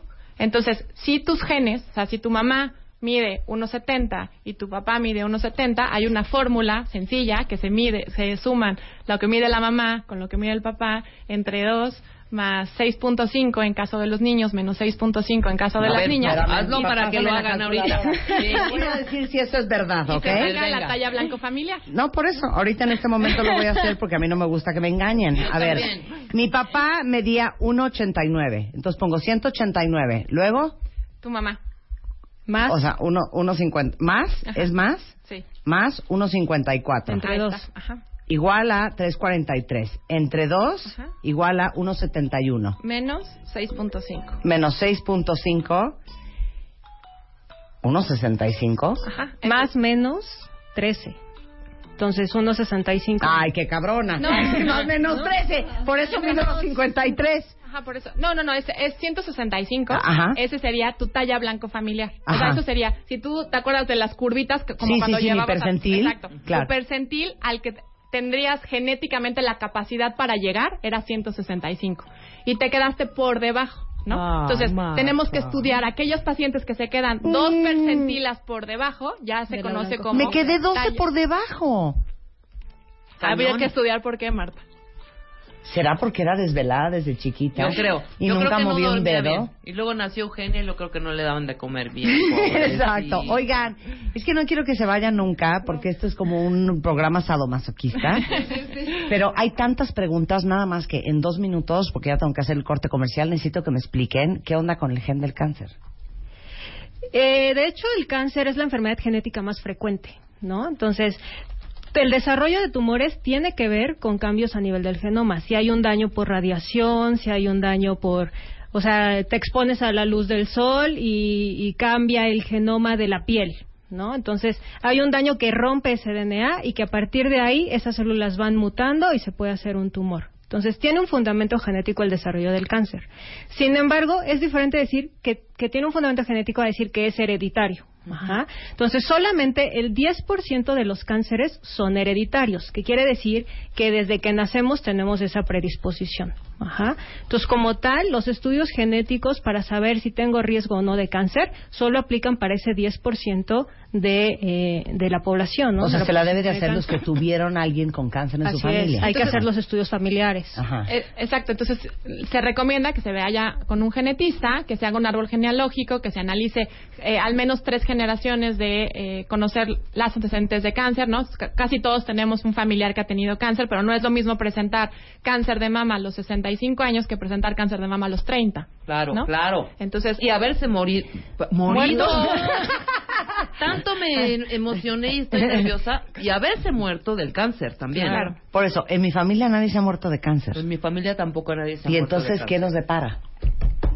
No, no están ustedes en riesgo de haber hered- heredado alguna de estas mutaciones, pero no significa que no estén en riesgo como cualquiera de nosotros. Ay, qué linda, gracias. de tener ¿eh? cáncer Entonces, no mama. estamos en ese 10%. Exacto, pero estamos en el 90, que es el más frecuente. Ok, El ¿y cómo- multifactorial. Por eso, pero ¿cómo es ese gen canceroso? Es tal cual un libro. De los libros que hemos estado hablando son, pues no sé, muchísimo, a lo mejor más de 100 genes que están involucrados ya en cáncer hereditario. Entonces se puede estudiar esos libros, los que ya sabemos que están involucrados en cáncer. Que fue el estudio que se hizo, por ejemplo, Angelina Jolie. Exactamente. Ella se estudió un libro que es el BRCA. No sé si es el 1 o el 2, el de Angelina, Sí. Pero es uno de esos. Entonces, ya que se sabe la mutación, pues ya no tengo que leer todo el libro en el resto de la familia, ya nada más busco esa letra.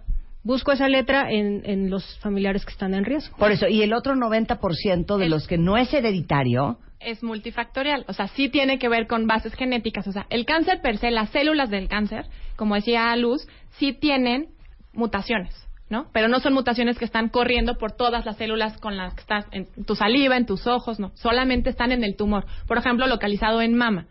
Solamente están en las células de la mama. ¿Ok? De la ahí están, dormidas. No, No. ahí está, se está desarrollando ya el cáncer. Y cada una de esas células va adquiriendo mutaciones y mutaciones nuevas y más mutaciones y más mutaciones y más mutaciones. Entonces tenemos que diferenciar lo de somático y germinal. No. ¿Por qué a alguien le da cáncer de mama y a alguien no? Ese es mi punto. De ese grupo de 90% que no es hereditario. Ok, en esos que no es hereditario, tiene que ver otros tipos de factores, ¿sí? Exposiciones, como decía, a la luz ultravioleta, al tabaquismo, el si eh, tenemos, por ejemplo, exposición a, a algún tóxico, a, a, por ejemplo, el cáncer de estómago, a alimentos ahumados. O sea, hay muchas cosas que te ponen en mayor riesgo, ¿no? De Pero, tener pero. ¿por qué? Porque ahí estaba en ese gen. Porque en esa celulita que tenía en el intestino, en el colon, ahí algo rompió ese DNA, algo lo agredió, algo hizo que alterara su cromosoma y a partir de ahí se empieza a hacer un tumor, que los cánceres y los tumores son eh, desórdenes genéticos, ¿no? Tienen cromosomas de más, se rompen las cadenas, es una alteración genética, pero solamente está ubicada en ese lugar. A partir de esa célula que mutó se hace el tumor. Pero si el tumor está solamente en el colon, pues ese señor tiene sus espermatozoides bien y entonces no es hereditario. Ajá. A ver, y dime una cosa, no hay prueba genética para saber si tienes predisposición multifactorial a tener cáncer, genéticamente hablando. Muy complicado. No, o sea, eh, lo que nosotros buscamos son las partes hereditarias y Sí. las partes cuando ya hay un tumor, cuando ya existe el cáncer, sí se pueden hacer pruebas sobre el tumor para ver qué genes están prendidos y apagados y qué terapias se les pueden dar ya dirigidas de acuerdo a la información de ese tumor. Por eso es que Eso la medicina personalizada Claro. es lo de hoy, no es el futuro, ¿no? Entonces Claro. ya sabemos qué características tiene ese tumor, qué receptores tiene, con qué lo podemos ata- Y le atacar. dices al oncólogo, a Claro. ver, esto con quimio no sale, ¿eh? Exacto. o con este con medicamento sí, o ya claro. tiene unos receptores, o ya tiene unas mutaciones que te hacen resistente a esa quimioterapia, entonces no uses esa, usa otra. Oye, eso está muy fregón. Eso está Ahora, impresionante. Nada más rápidamente, antes de que ya va- vayas al corte, porque eso está cañón. Este estudio que en, en algún momento salió, que era Bad Luck, o sea, que tenías... Que Esa- exactamente, que si ya te tocaba ese cromosoma o X o, O el gen. o el, o el gen, que era Bad Luck, mala suerte, lo tienes, punto. ¿Esto es real o es un mito? O sea, eso se refiere a la parte del 10% de los hereditarios, ¿no? Entonces, quiere decir que si tú heredas una mutación por parte de tu mamá o tu luck. papá, tienes un riesgo más o menos del 80% de presentar cáncer. No significa que te va a dar, pero estás en un riesgo incrementado. Sí, pero yo creo que más bien se refiere al bad luck, a que básicamente a como yo estoy viendo las cubas, todos tenemos un gen con predisposición al cáncer. Claro. Todos. Tenemos células Oye, cancerosas. que perdón, yo me sí, puse en una dieta y no. comía salmón ahumado y el salmón ahumado justamente a mi tipo de gen, con mi tipo de malescritura y malortografía, Rompió lo ahumado le arruinó y lo rompió, cosa que no le pasó a mi otra amiga, me dio cáncer. Claro. No, y sobre so- todo es que Bad luck. las It's a células bad combination, bad luck. Las células siempre están reparando, ¿no? Entonces, aparte de estar copiando, están corrigiendo todas las faltas de ortografía que están mal. Hay sistemas de reparación que nos protegen, si no todos tendríamos cáncer en el día uno, ¿no? Exactamente. Entonces, también. todo el tiempo nos están protegiendo y nos están corrigiendo esos errores de ortografía, pero de pronto hay uno que se va y que ya no puede corregir. Entonces, a partir de ese, ya se van heredando las mutaciones este, en las demás células. Bottom line, Que para mí la moraleja buenas, es repetirlas, sí se puede. el, el cuerpo humano es un Está la milagro. Sí, wow. Claro, Es por un eso milagro. la parte quirúrgica es quitar ese tumor para que no se siga reproduciendo. Claro. ¿no? O a- atacar molecularmente a los genes para que se mueran esas Pero sí hacer copias y creo que nos están timando. Yo ya creo que existe hasta la cura para el cáncer, fíjate. Oye, esta, esta es, ya sabes, ella cree en los Illuminatis. y- No, ella dice que existe la cura para el cáncer, pero que no la han sacado porque las farmacéuticas perderían millones de dólares. puta, imagínate. Cállate. ¿Existe la cura para el cáncer? Es que todos los cánceres son diferentes. Cada célula va mutando de manera aleatoria. Sí, Es por eso, pero existe No, la pero de cura. todos modos. Ya te dijo que no. Que no. Bueno, pero- que no. Puede ser que no. sí. Oigan, yo quisiera que no se fueran nunca estas mujeres porque yo quería entender por qué los ojos de colores y por qué los pelos chinos y los pelos lacios y los pelos güeros y los pelos negros. Este, quiero entender, o sea, tengo una cantidad de preguntas de todos ustedes en redes sociales. Les prometo que vamos parte. a hacer segunda parte con Melania y Luz. Eh, de todos modos, sí les quiero decir que ustedes necesitan fomentar esta amistad con ellas. Les voy a dar los datos de Genos Médica y los twitters de ambas por si tienen cualquier pregunta sobre su embarazo, sobre su posible embarazo, sobre sus hijos, sobre ustedes y su salud, eh, las busquen. Es arroba mel-genet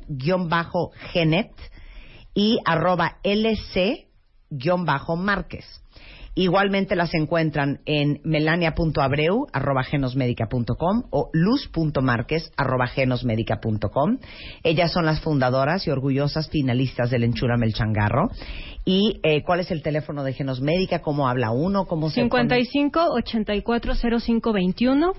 La página es www.genosmedica.com. El Twitter es arroba genosmédica. Y aparte de agradecerte infinitamente la invitación, yo quiero agregarle a, los cuentavientes que consulten a su genetista de confianza. Los médicos especialistas en genética sí existimos.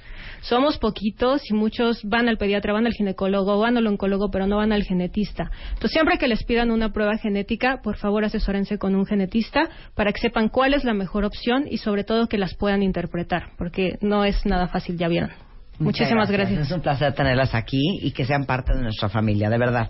Muchas gracias a las dos. Con esto hacemos una pausa infernal y regresamos. No se vayan. Marta de baile. Ahora en Spotify. Salud, amor, neurociencia, inspiración. Los especialistas, los playlists, los matamestas y los mejores temas. Marta de baile llega a Spotify. Dale play. Este mes, en Revista MOA, te decimos cuándo y cómo es el momento de soltar. Esa relación de pareja que no te deja nada, el trabajo que te tiene histérico y el pasado que no te deja vivir en paz. Además, ¿qué dicen los chinos de tu cara? Aprende a leer las facciones y expresiones como un experto. ¿Cómo sacarle jugo a tu lugar de trabajo? Quítate la pena y pregúntale a tu pareja cómo volverlo loco en la cama. MOA Agosto, una edición llena de paz mental, sexo y salud. Una revista de Marta de Baile.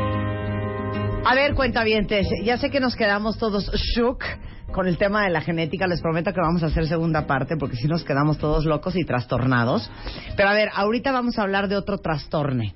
¿Quién de ustedes es trastornado, enfermo, obsesionado, compulsivo del tema del orden? De que todos los ganchos son iguales, de que toda la ropa es por colores, de que todos los zapatos perfectamente ordenados, de que en la cocina no se usa el topper de la cebolla para guardar el aguacate, Yo. de que este ya, todo en orden perfecto. To- perfecto, tengo.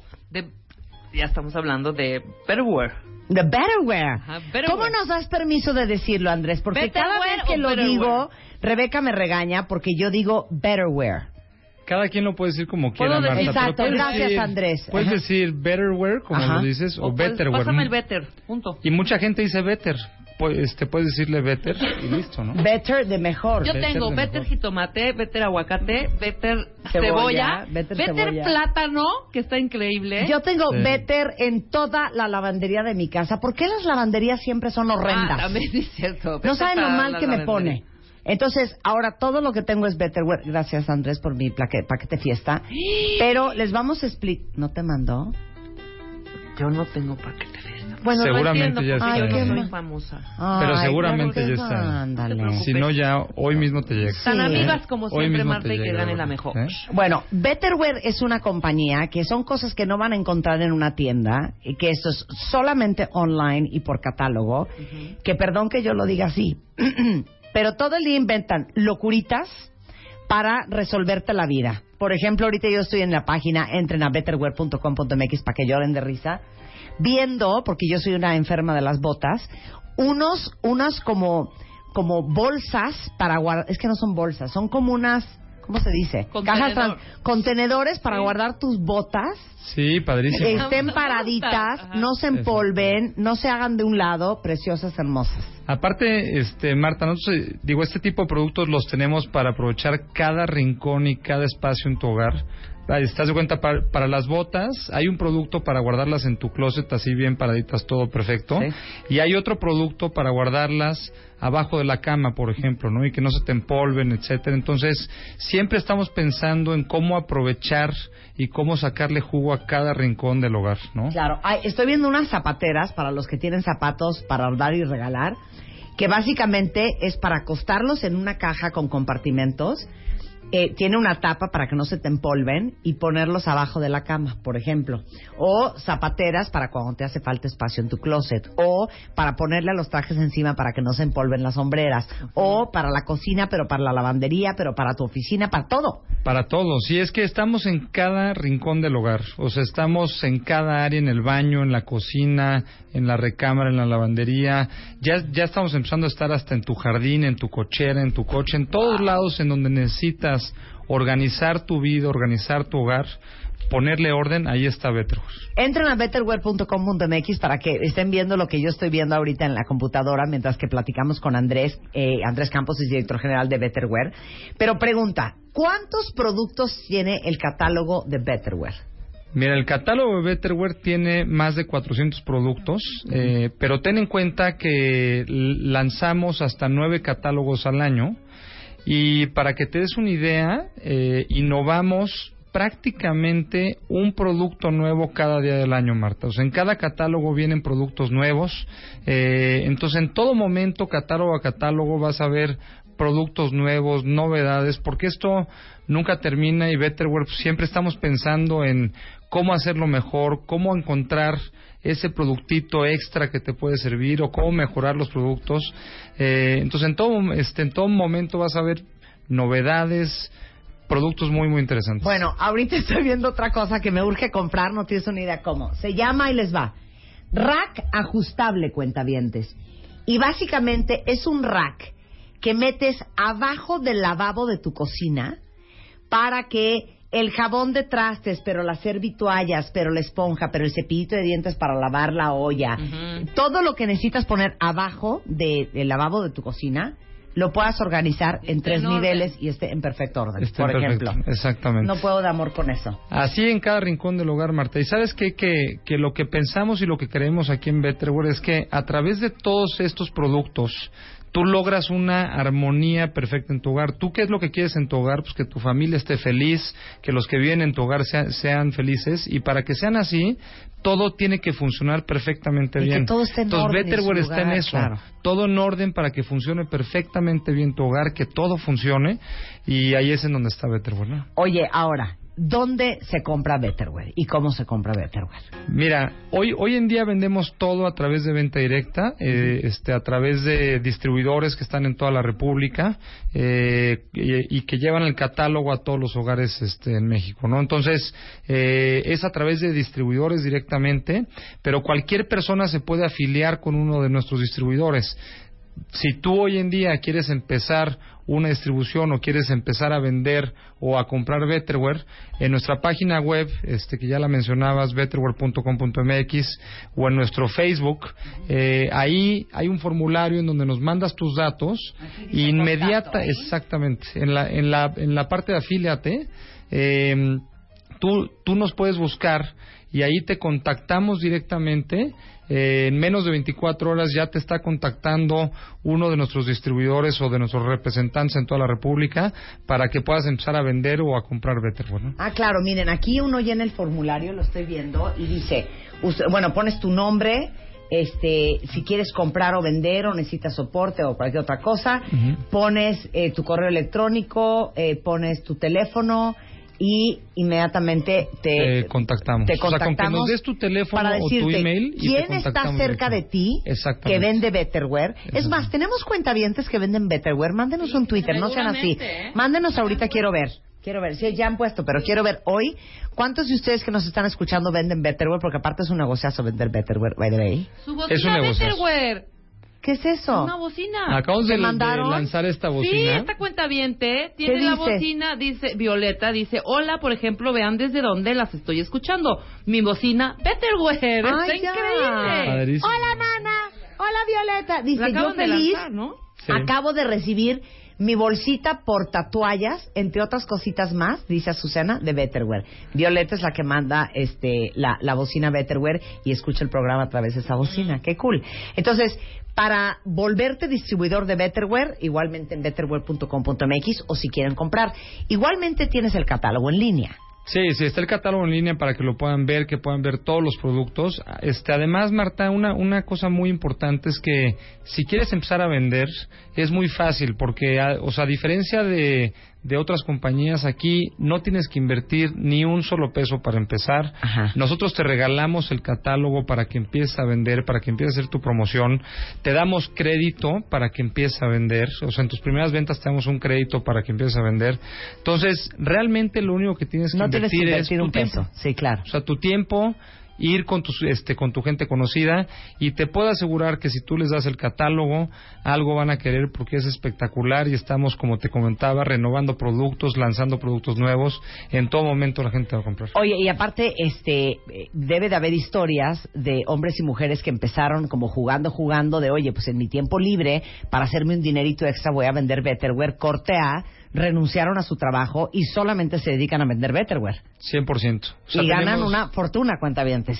100%, ¿no? Entonces, te digo, hay desde quien lo, lo usa como un dinero extra, este, Sí. o, sea, o sea, tenemos a muchos maestros, este, enfermeras o gente que trabaja en la oficina, etcétera, y que vende, o sea, para ganar este dinerito extra, pero muchos, a través de empezar así, pues han visto la oportunidad de ganancia que tienen con Betterware y pues dejan lo que tenían antes para volcarse totalmente a Betterware y es una gran oportunidad. ¿Te puedo hacer una pregunta incómoda? A ver.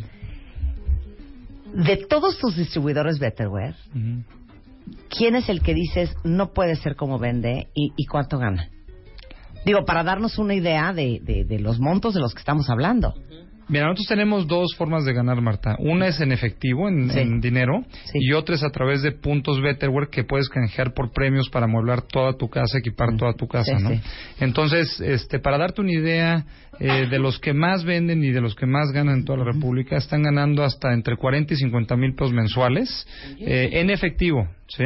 Sí. Adicional a eso... A sus, sus puntos. Adicional a eso, sus puntos. O sea, yo tengo gente que me ha platicado cómo ya amuebló y equipó toda su casa, le amuebló y le equipó toda su casa a sus dos hijos que ya se casaron. Órale. Este, y ahora Y aparte, 40 cambia, o sea, como 50 ya tiene su casa cash. toda amueblada, más las Claro. de sus hijos, más las de este casi casi los Sí, tíos. se fueron a Disney. Ahora cambian los puntos por muebles y los venden. ¿No? Entonces ahí pues puedes ganar además de eso mucho más a través de eso, ¿no? Entonces este pues, es increíble lo que lo que puedes lle- llegar a ganar. Evidentemente, como todo, sea, hay que dedicarle tiempo, hay que dedicarle trabajo, ¿no? Claro. Este, pero no le tienes Oye, que invertir ni un solo peso de tu parte, ¿no? Oye, los adoro con toda mi alma. Eunice te manda a preguntar, oye Andrés, ¿cuándo van a volver a sacar las ollas de jitomate? No sé Ah, qué es eso. ¿Ya sabes cuáles sí, son? Sí, sí, sí. esas estuvieron como en 2010. Este, fueron, fueron todo un hit. Bueno, pues aquí Este, Eunice está muy pendiente ya. de las ollas. Y qué bueno que me diga. Que, ¿no? que, que ya le urge que las vuelvas a sacar. Alguien Gracias, más dice, estás eh, pronunciando betterware como better y no better. Pues te digo que es que porque Rebeca me regaña. Kino dice, yo entré por comprar y terminé dándome de alta como vendedor. Exacto. ¿Ya ves? Muy bien, Kino. Oigan, toda la información está en betterware.com.mx. Quieran trabajar con Betterware y hacer su lana extra o quieran comprar, pero no saben qué cosas más divertidas tienen y las soluciones increíbles para la casa, sobre todo para los que somos freaks del orden y la organización. Y saben que Andrés no vino con las manos vacías y trae alegrías para el cuentaviente. Claro que sí. Claro Andrés, que sí. ¿qué traes para el cuentaviente consentido? Marta, esta vez traemos eh, cinco kits eh, con, con, con valor de hasta mil pesos en producto Betterware. Este, pues tú di quién se lo va a ganar. Pero ¿cómo es? ¿Son productos? Son productos Betterware y el kit incluye varios productos que tienen un valor cada kit de hasta mil pesos, ¿no? Sensacional. Hagamos una cosa. Pónganme un tweet. Betterware tiene Twitter. Betterware tiene Twitter, sí. Betterware tiene Twitter. Pónganme un Twitter. Arroba Marta de Baile. Arroba que es Betterware. Betterware México. Es Betterware Mex. Betterware. Arroben a Betterware Mex. Este. ¿Y, y qué, qué- qué- cómo se- cuántos hits son? ¿Cinco? Son cinco kits. Son cinco kits. ¿Qué te parece que hagamos? ¿Qué quieres? Nada, nada más pongan. Soy una enferma del orden. Ándale, el más reciente que que nos manden una foto de su producto Anda, favorito, pero pero usándolo en su casa ahí, ¿no? Claro, exacto. ¿Sí? Y nos manden una foto de su producto favorito de Betterware, por ejemplo, como lo mandó Nidia Franco o como lo mandó Violeta, su bocina. Y con mucho gusto les regalamos uno de estos cinco kits cortesía de Betterware. Excelente, Con ID de encantado. cuenta bien, Play. Muchas gracias, Andrés. Muchas Un gracias, Marta, tenerte acá. encantado y un abrazo y gracias por, por estar por aquí. 11.58 de la mañana en W Radio. Hacemos una pausa, no se vayan, porque vamos a hablar de, híjole, los cuidados imprescindibles para todas las que piensan embarazarse o se van a embarazar para tener un embarazo sano. Y Ana Mar Orihuela, no sé cómo nos va a dar tiempo, lo que nos desquicia de la familia. Todo eso al regresar en W Radio. Marta de Baile, ahora en Spotify. Salud, amor, neurociencia, inspiración, los especialistas, los playlists, los matamestas y los mejores temas. Marta de Baile llega a Spotify. Dale play. Este mes, en Revista MOA, te decimos cuándo y cómo es el momento de soltar. Esa relación de pareja que no te deja nada, el trabajo que te tiene histérico y el pasado que no te deja vivir en paz. Además, ¿qué dicen los chinos de tu cara? Aprende a leer las facciones y expresiones como un experto. ¿Cómo sacarle jugo a tu lugar de trabajo? Quítate la pena y pregúntale a tu pareja cómo volverlo loco en la cama. MOA Agosto, una edición llena de paz mental, sexo y salud. Una revista de Marta de Baile. Bebemundo presenta.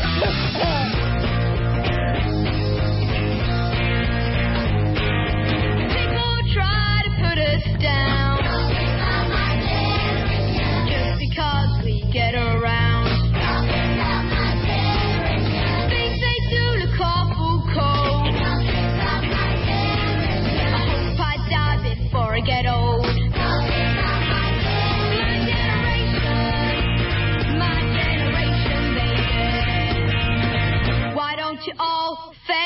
12.09 de la tarde en W Radio. Ahorita vamos a hablar con Ana Mar Orihuela también eh, y quiero que me vayan haciendo la lista en redes sociales. Lo que los desquicia de su familia. Su familia. De, de su familia. familia. O de su De su familia. familia y de su familia. Eso vamos a hablar ahorita. Pero les prometimos que íbamos a hablar de los cuidados que son imprescindibles para llevar en un embarazo sano. Y después de hablar de genética, yo creo que todos estamos con los pelos todavía más parados. Está con nosotros la doctora Julie Salomón, es ginecóloga, miembro de la Asociación Mexicana de Ginecología y Obstetricia y miembro del Consejo Mexicano de Ginecología y Obstetricia, porque increíblemente en el mundo todos los días se mueren 1.500 mujeres por complicaciones de- en el embarazo. Y bueno, hay un gran tema en México, Julie, sobre la muerte materno-fetal porque las mujeres aparecen en el ginecólogo, o sea, ya en el mes 8, o aparecen ya a punto de parir con la fuente rota por primera vez ante un doctor. Preocupante, porque además el 80% de las enfermedades se, da, se pueden prevenir. Claro. O sea, nosotros podemos prevenir las muertes maternas en un 80%. Imagínense Si tú eso. llevas un control, o sea, desde- lo, lo ideal, Marta, es llegar a la, a la consulta antes de embarazarte. Claro. O sea, ese es como nuestro estándar ¿Y de oro. ¿Por qué? Porque justamente vamos a dar estas recomendaciones que tienen que ver con toda la parte genética. Oye, si tienes más de, eh, por ejemplo, las urgencias obstétricas, si tienes sangrados, pues tienes que venir. ¿Por qué? Porque puede pasar un aborto. Más de dos abortos hay que descartar una malformación congénita.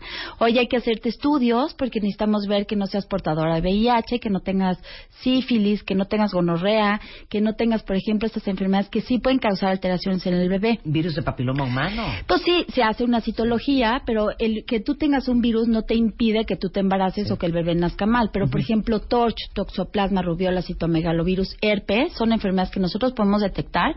O sea, si te acabas de vacunar contra la rubiola, te vamos a decir, oye, no te embaraces dentro de los próximos seis meses.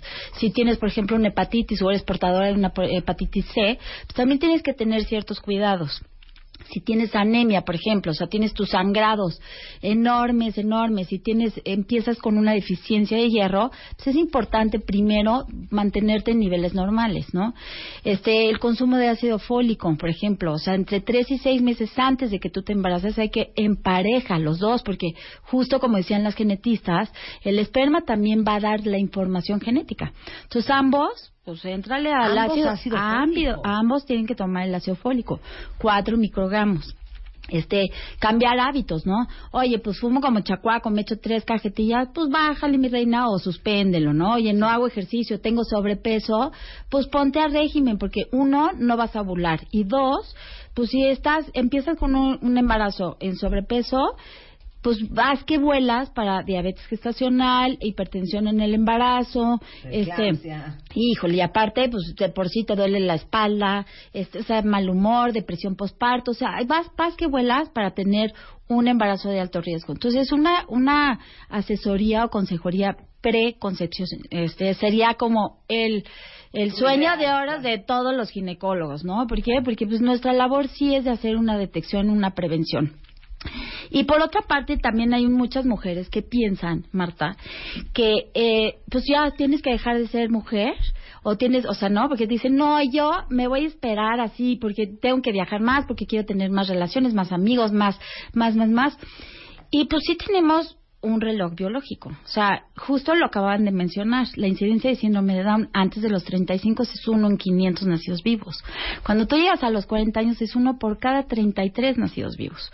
Entonces, sí, evidentemente todos tenemos esta posibilidad de tener como malformaciones, pero también el ambiente influye muchísimo, la edad materna, tus hábitos, o sea, el que no tengas enfermedades de la tiroides, eh, todas esas esas cosas que, eh, como dices, llegan a los ocho a los ocho meses, pues sí se pueden prevenir desde el inicio, o sea, desde que tú te enteras que estás embarazada, tienes que ir con tu ginecólogo. Claro, eso es pre. Ahora, eh, salí del baño de mi casa con el Clear Blue Easy o la que sea, el predictor en la mano y sale positivo. Sí. A partir de ese momento, ¿qué? Mira, lo primero es relajarte, porque ya quieren saber a qué universidad va a ir el bebé y es así como un poquito, o sea, con calma. ¿Por qué? Pues porque el embarazo sale dos, son 280 días, o sea, 40 semanas. Entonces, generalmente hay que acudir, escoger tu médico, que sea alguien que esté certificado, que te pueda dar la orientación, porque tú tienes ese derecho. O sea, post salió positiva la, la, Ajá, la prueba. Lo primero que haces es, Es hablarle a tu ginecólogo. Tengo que hablar y preguntar quién quiero que me atienda, porque también te vas a hacer tú responsable de tu embarazo. Entonces, quiero que mi doctor sea, tenga estas certificaciones, que tenga estas características, o voy a ir a que me orienten. Entonces, el doctor tiene la, la posibilidad de confirmar un embarazo, te puede hacer un ultrasonido en cada trimestre. Normalmente son este, consultas de 8 o 9 veces que tienes que ir al ginecólogo y después de la 34 cada 15 días para ver si tienes modificaciones. Pero No, en un principio, las visitas, ¿cómo son? sí, a ver, son mensuales Ajá. y normalmente cuando tú llegas a la semana 34 se hacen cada quincenales hasta que tú llegas al término. O sea, Son de la 1 a 40 la semanas. 34 mensual Así y de la 34 a que ese bebé nace cada 15 días. Cada 15 días. Así tal cual. Pon eso, por favor. Ahora, cada vez que tú vas a ir con el doctor, el doctor, por ejemplo, la primera visita, pues tiene que, que confirmar que si estás embarazada, que esté dentro del útero, que sea solo un saquito gestacional, que corresponda a la fecha de última regla con lo que tengas de embarazo, ¿no? Y eso se hace pues con ultrasonido, con las reglas estas que tenemos para hacer el cálculo de cuántas semanas tienes. Claro, ahí te va una pregunta porque me acaba de pasar con una conocida.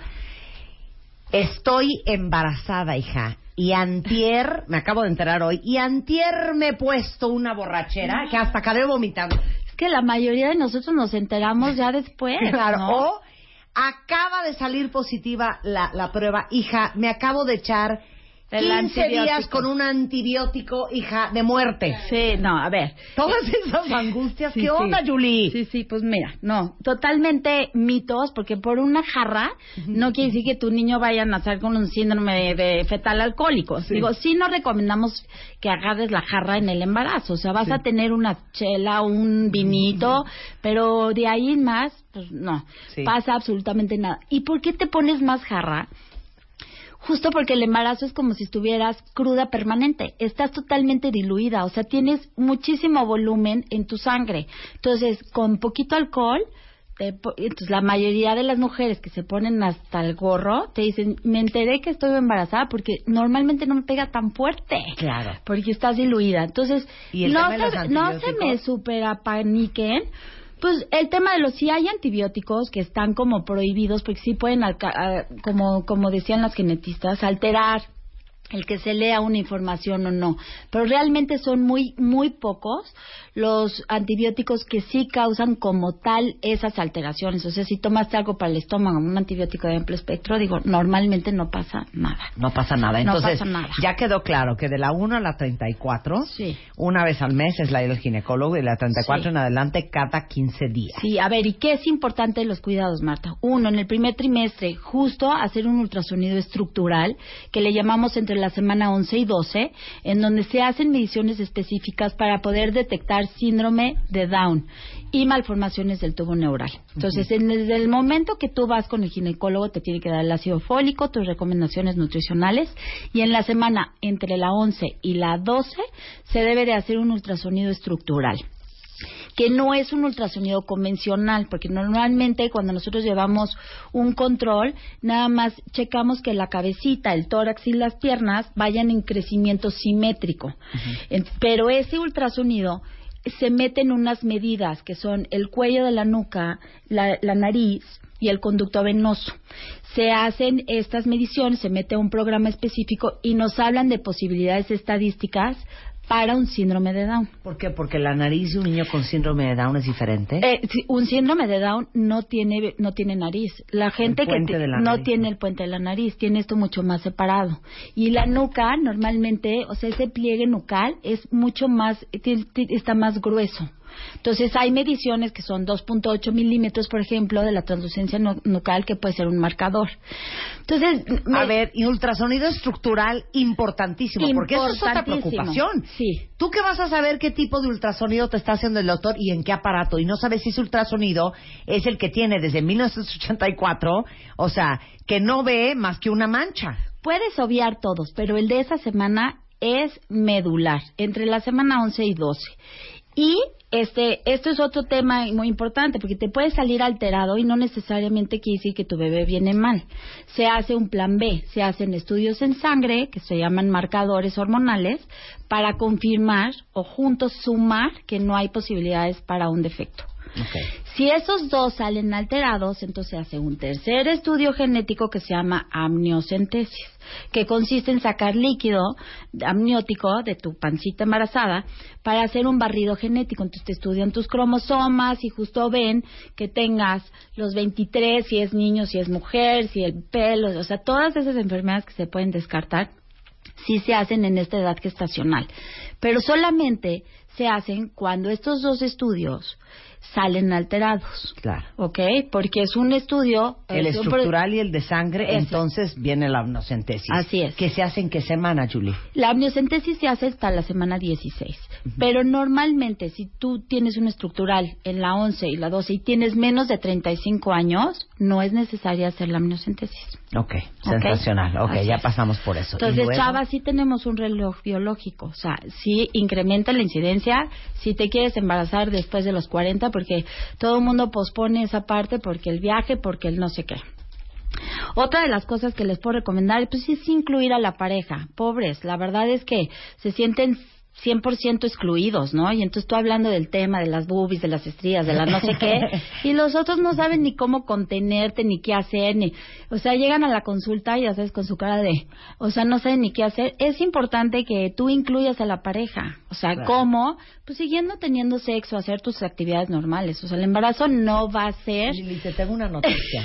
Hay que tener sexo embarazada. Así es, es buenísimo. Es te voy- buenísimo. es buenísimo, es que a todo mundo le da pánico eso, pero te voy a explicar. El bebé siente como si lo estuvieras arrollando. O sea, O sea, ese no chistecito ve. de la... No, ese chistecito... El pene no toca la frente No, del bebé. es mentira. Me vale. Eso te pasa por meterte al estudio. Ana Mar, ¿tú tuviste sexo embarazada? Sí. Ok. Oye, ¿Hasta para muchos es algo súper afrodisíaco. No, horas antes de parir, déjame 100%. decirte. En el primer trimestre me ayuda, en el segundo trimestre me ayuda y antes de parir más, porque el semen libera prostaglandinas que van a hacer que tu cerebro produzca oxitocina y tengas contracciones. Entonces, lo mejor que hay antes de iniciar el trabajo de parto es meterle con tu pareja padrísimo porque el semen va a liberar, me va a ayudar a que a que esas prostaglandinas se liberen. Ya sé. Julia, Está es muy como raro. lo que acabas de Sí, decir. Es rarísimo, pero es cierto, es cierto. Entonces, no le tengan miedo y déjame decirte una cosa, que el miedo viene de las parejas más que de las propias mujeres, porque muchas sí se ponen muy cachondas, o sea, muchas te dicen, oye, es que no me quiere, no me quiere pelar, no me quiere hacer caso, ajá, no, otras Ahora, no, no, yo embarazada cosa. me sentía fatal, ¿no? O sea, no tenía ni cuello, O sea, yo la traía chichi 28 así. kilos encima. Sí, no, no, no. ¿Y quién me iba a poner yo en cuatro en ese momento? ¿De qué me estás hablando? Ahora, Ese es otro punto. Uno de los cuidados fundamentales para llevar un embarazo padrísimo es que no subas más de los 12 reglamentarios. O sea, si tú te dejas ir como ballena en tobogán, te va a dar depresión postparto, te va a dar la estría, vas a tener hinchazón, o sea, y el ojo así, la nariz de este tamaño, o sea, cada vez vas a estar más incómoda. Pero aparte lo triste es que cuando yo subí 28 kilos en el primer embarazo, yo juré que iban a ser mi hija y con ella los 28 kilos. Se iban a ir. Y nació la hija y me quedé con 24. O sea, no, un horror. Es horror. horrible, porque Claro. además retienes mucho líquido.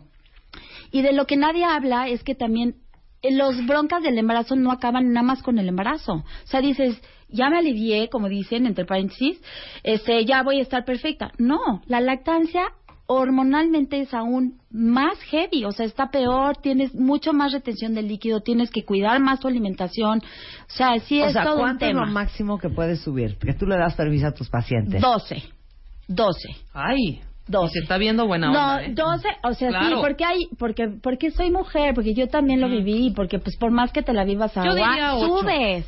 No, No, hija. lo- 12 No, hija, está perfecto. Ay, danos un 20. No, 20 es una locura. 12 ¿Cuánto? está 21? perfecto. 28. No, hija, no, no, no, no, no. Mira, ¿qué O sea, pasa? literal, nació mi hija y yo pesaba 78 kilos en metro y medio, cuenta Sí, bien. claro, claro. Es un milagro que a mí no me dio preeclampsia. hija. Milagro, porque aparte empiezas con el calambre, no puedes dormir el insomnio, la depresión de que, o sea, neta sí te ves amorfa, este, no puedes ni caminar, la- te- se te queda trabado el nervio, la asiática, o sea, se empieza a complicar todo. Y para el momento del parto sí tienes que estar girita, Claro. porque sí es un trabajo de parto, o sea, te va a durar 12 horas, 24 horas, que tú tienes que estar preparada no nada más mental, sino Claro. físicamente. Totalmente. Entonces, Entonces, la alimentación Básica la alimentación. No se come por dos. No se come por dos. Y el ejercicio. O sea, el ejercicio más allá de que te va a ayudar, este, pues no, no te puedes poner mamey estando embarazada. Pero el recibir el beneficio del ejercicio es las endorfinas de salir al aire libre, de estar mucho más ágil, de menos problemas. ¿Cuál es lo mejor, la natación. O sea, ojalá todos pudiéramos tener una alberca a la cual meterte, porque no pesas en el agua. Entonces Sí. te quita absolutamente todo, le das chance al bebé para que se pueda mover. Otros ejercicios que recomendamos, pues todo lo cardiovascular, yoga, si quieres, este, Caminadora. caminadora, bici, no hay ningún problema. Lo que no se vale es nunca haber hecho nada y de repente en el embarazo decir me voy a meter a un reto de millones de días así de CrossFit. Pues eso no, porque la intensidad no es buena. El que tú ejercites tu, tu sistema cardiovascular te va a ayudar 100% en el embarazo. 100%. Y si lo puedes hacer con tu pareja, mejor. ¿No? Porque luego ya sabes que muchas nos chiqueamos de sóbame, vente. o sea, como que nada más usamos a la pareja para ahí, ¿no? Dormir. Híjole, básico. Nada más que sí, el sueño se va a alterar durante todo el embarazo. En el primer trimestre, uno, entre que estás nerviosa o no, o te da más sueño, te echas las naps en las tardes, se va a alterar.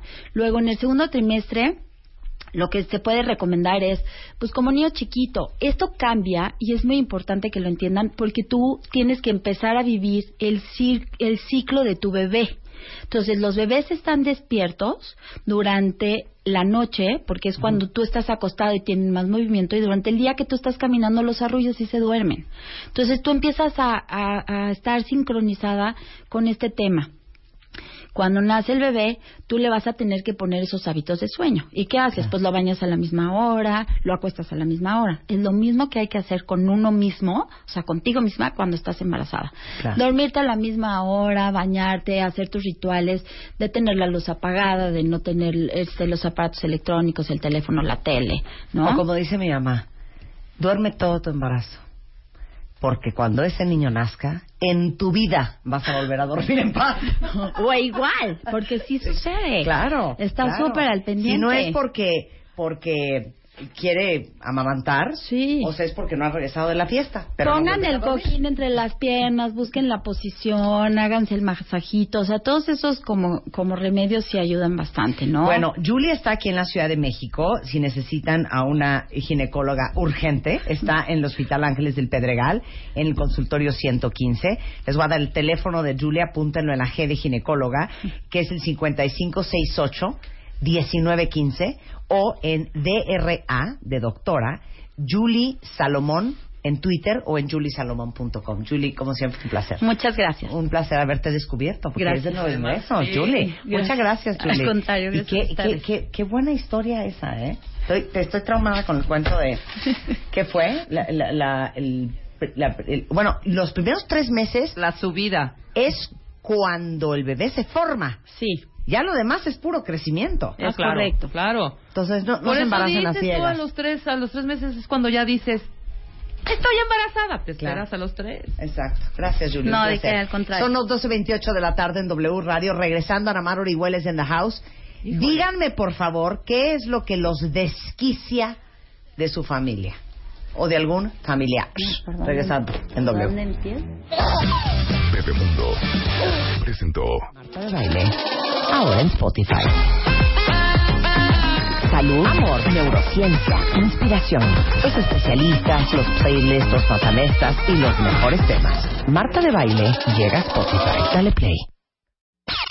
Este mes, en Revista MOA, te decimos cuándo y cómo es el momento de soltar. Esa relación de pareja que no te deja nada, el trabajo que te tiene histérico y el pasado que no te deja vivir en paz. Además, ¿qué dicen los chinos de tu cara? Aprende a leer las facciones y expresiones como un experto. ¿Cómo sacarle jugo a tu lugar de trabajo? Quítate la pena y pregúntale a tu pareja cómo volverlo loco en la cama. MOA Agosto, una edición llena de paz mental, sexo y salud. una revista de Marta de Baile. Híjole, la pregunta para ustedes era, ¿qué los desquicia de su familia? Porque de eso vamos a intentar hablar en media hora con Ana Mar Orihuela. Híjole, vamos Pero a ahí te va. parte dos Te voy a leer, sí, vamos a parte 2. Esto es para ventilar, nada más. Esto es para ventilar. No voy a decir sus nombres porque ¿para qué? ¿Para Ah. qué meterlos en rencillas con su familia? Dicen aquí, alucino que mi papá toda la vida haya tenido un amante. Ay. Y hoy en día mi mamá lo está cuidando en su enfermedad terminal. Sí, típico. Exacto. Eso es lo que le desquicia esta cuenta bien.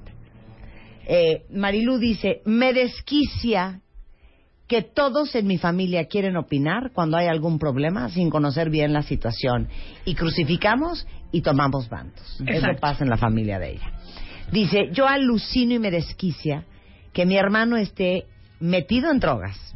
Tiene 30 años y mi mamá todo le soluciona. Y con ese cuento llevan años. Así es.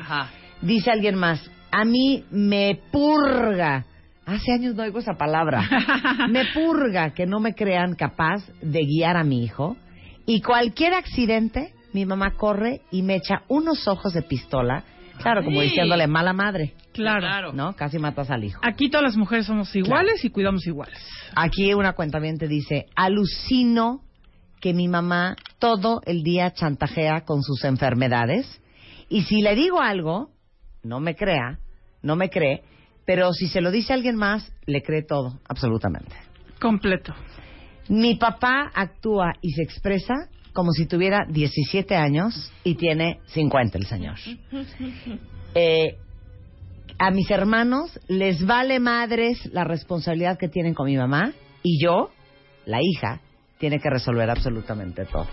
Bueno, me puedo seguir, ¿eh? sí. Me puedo seguir. Llegaron como 400 mails para el tema de lo que me desquicia de mi familia.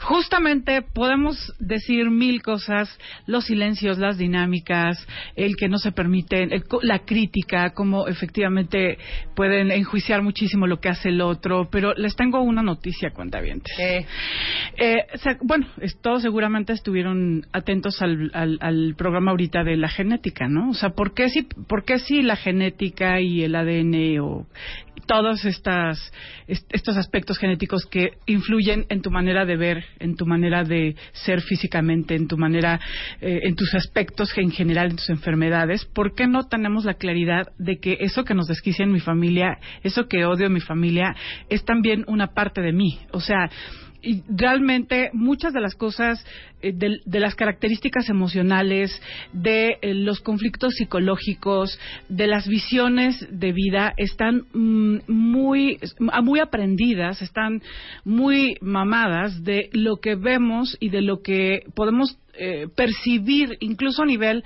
mucho más que físico, porque no basta con que tú veas a tu padre o a tu madre tener ciertos hábitos, por ejemplo, estos hábitos de sobreprotección a tus hermanos, ¿no? O sea, la mamá es una super pro- sobreprotectora y entonces no los permite ser libres y les resuelve y a ti como mujer te desquicia, es de las cosas que te desquician. Pero esa mamá sobreprotectora, complaciente, está en ti. Y es muy interesante cómo darnos cuenta cómo lo que nos desquicia a nuestra familia es exactamente lo que soy, eh, lo que soy en, en mucha potencia y lo que he buscado hacer, no ser, pero en base a eso. Yo, por ejemplo, un ejemplo, yo tuve una mamá que nunca se comprometían con ella, que sus novios abusaban de ella, porque además pues yo no sé ni quién era mi papá, o sea, siempre buscaba hombres que abusaban de ella. Entonces yo yo odié eso de mi familia, odiaba eso de mi madre como su hija y decidí decidí que yo no voy a nunca iba a permitir una dinámica así. Yo si me iba a casar, yo sí iba a tener un hombre que se comprometiera conmigo y no va a tener una dinámica así. Pero como mi necesidad era ser lo opuesto a ella, lo que me construí fue una familia do- a toda costa. Entonces, todo lo que me hacía mi esposo lo permitía, todo lo que quería lo permitía, todo lo que todo todo a costa de mantener una familia, porque yo no iba a ser igual que mi madre, ¿no? Claro. ¿Y qué resulta? Que termine siendo igual que ella. Porque al final, abusada, ignorada, eh, maltratada, pero por ahora por tu esposo. Ahora ya no una, por una serie de hombres que pasaron a tu vida, sino con tu, por tu esposo que te ignoraba, que te Y según tú usaba. es como diferente. Y según tú es como diferente, pero en realidad no lo es. O sea, eso que tú odiabas de tu madre y que siempre lo enjuiciaste, intentaste convertirte en algo muy diferente, pero como es a partir del odio, a partir del enojo, a partir de lo que no me Del gusta, rechazo. del rechazo, entonces te termino siendo no libre, termino construyendo cosas muy parecidas, a lo mejor con diferentes componentes, o termino eh, siendo perfectamente igual. Ajá. ¿Cuántos de ustedes, cuentavientes, eh, esto que, que odian, que alucinan de sus padres, son algo que construyen de pronto en sus relaciones? Bueno, empiecen, empiecen, empiecen. Completamente. Mi mamá, perdón, mom, pero se los tengo que contar a los cuentavientes. Mi mamá, si hay algo que me desquicia, es que repite las cosas 20 veces. Sí. ¿Cuántas veces repito las cosas? Marta, yo creo que ya le ganó. 35. O sea, O sea, ya- 35 ya entendí. veces. Corregido y aumentado. y sigue. Y te lo juro que yo soy de mamá, ya entendí, ¿no? Ya, ya con voz de desquiciadita. Ujú. Corte A, se voltea a mi esposo y me dice, mi amor, ya entendí. Sí. No, Además, sigue. Es Ya, impresionante. Además es impresionante porque de pronto te llegan flashbacks en tu, en tu cabeza de estoy haciendo lo mismo, es la misma escena que vivía con mi padre, es la misma escena que vivía con mi madre, es estoy estoy perfectamente reproduciendo lo mismo. Y es que eh, empecé con esta pregunta invitadora porque yo creo que todos nos podemos despi- o sea, todos podemos pitorrearnos y, y despilfarrar Y de, despotricar, no, despotricar de no mi mamá, mi papá, mi- la dinámica, mis hermanos, bla bla bla bla. Pero la noticia aquí es todo lo que te enoja de tu de tu sistema está en ti. Y, y, y el gran pegamento para repetirlo y para estar atado a eso es el odio, es el enojo. Espérate. O sea, lo que quieres decir es, por ejemplo, la cuentaviente que dijo, mi hermano está en drogas, tiene 30 años, y mi mamá le solapa y le resuelve absolutamente todo.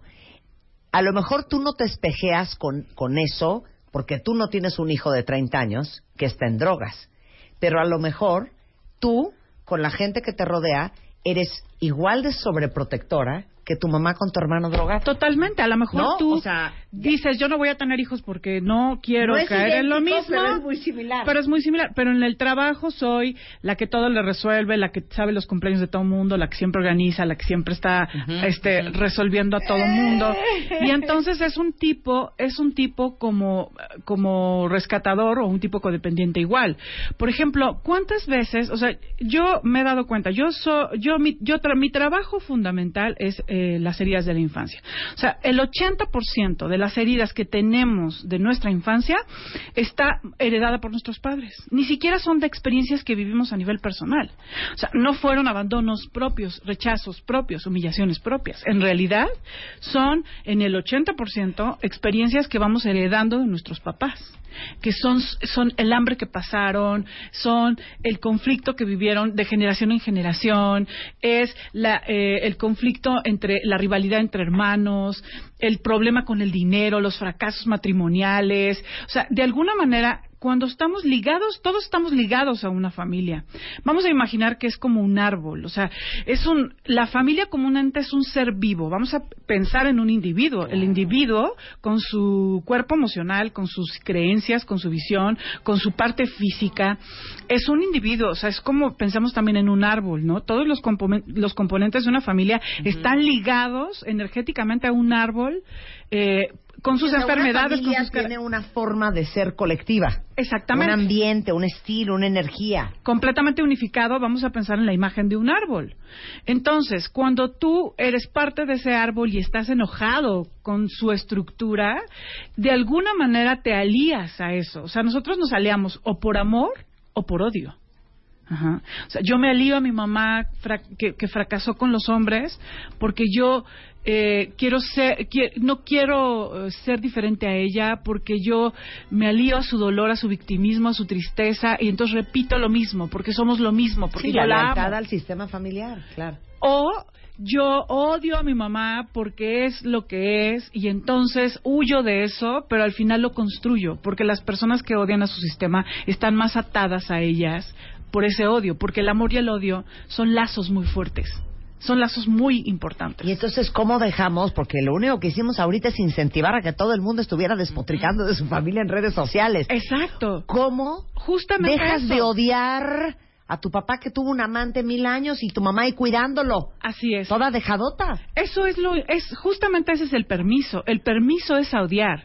El permiso es a, a- a verbalizar, a ser consciente que tú estás enojado con ello. Creo que el problema es el silencio, es la negación, es el no darte el derecho de reconocerlo, el, el, el no el no ponerlo en la mesa y decir esto, el silencio de mi madre, el negar siempre las cosas, el evadir, el, si- el- el guardar silencio por no generar conflictos, es algo que verdaderamente me desquicia.